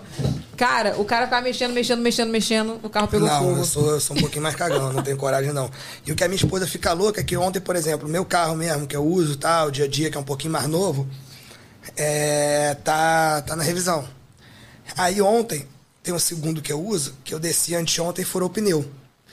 Aí eu tive que descer ontem, acordei, eu acordei mais cedo que ela, acorda tarde e tal, eu desci o carro dela. Ela acordou, tinha salão, não sei o que. Ela, meu carro, não sei o que. Eu falei, não, pô, furou o pneu ontem à noite, que eu cheguei, não tinha falado com ela. O outro tá na revisão, eu tive que descer com o seu. Ela, tá, mas então qual que eu posso pegar aqui? Aí ela, posso pegar tal? Eu falei, ah, mas esse o ar não tá funcionando. Posso pegar? Eu falei, não, esse tá com mais ou menos isso aqui. Ela, porra, tem você, que eu tenho um carro que eu posso usar desse agora, tem um que funciona. Eu falei, pô, que é isso?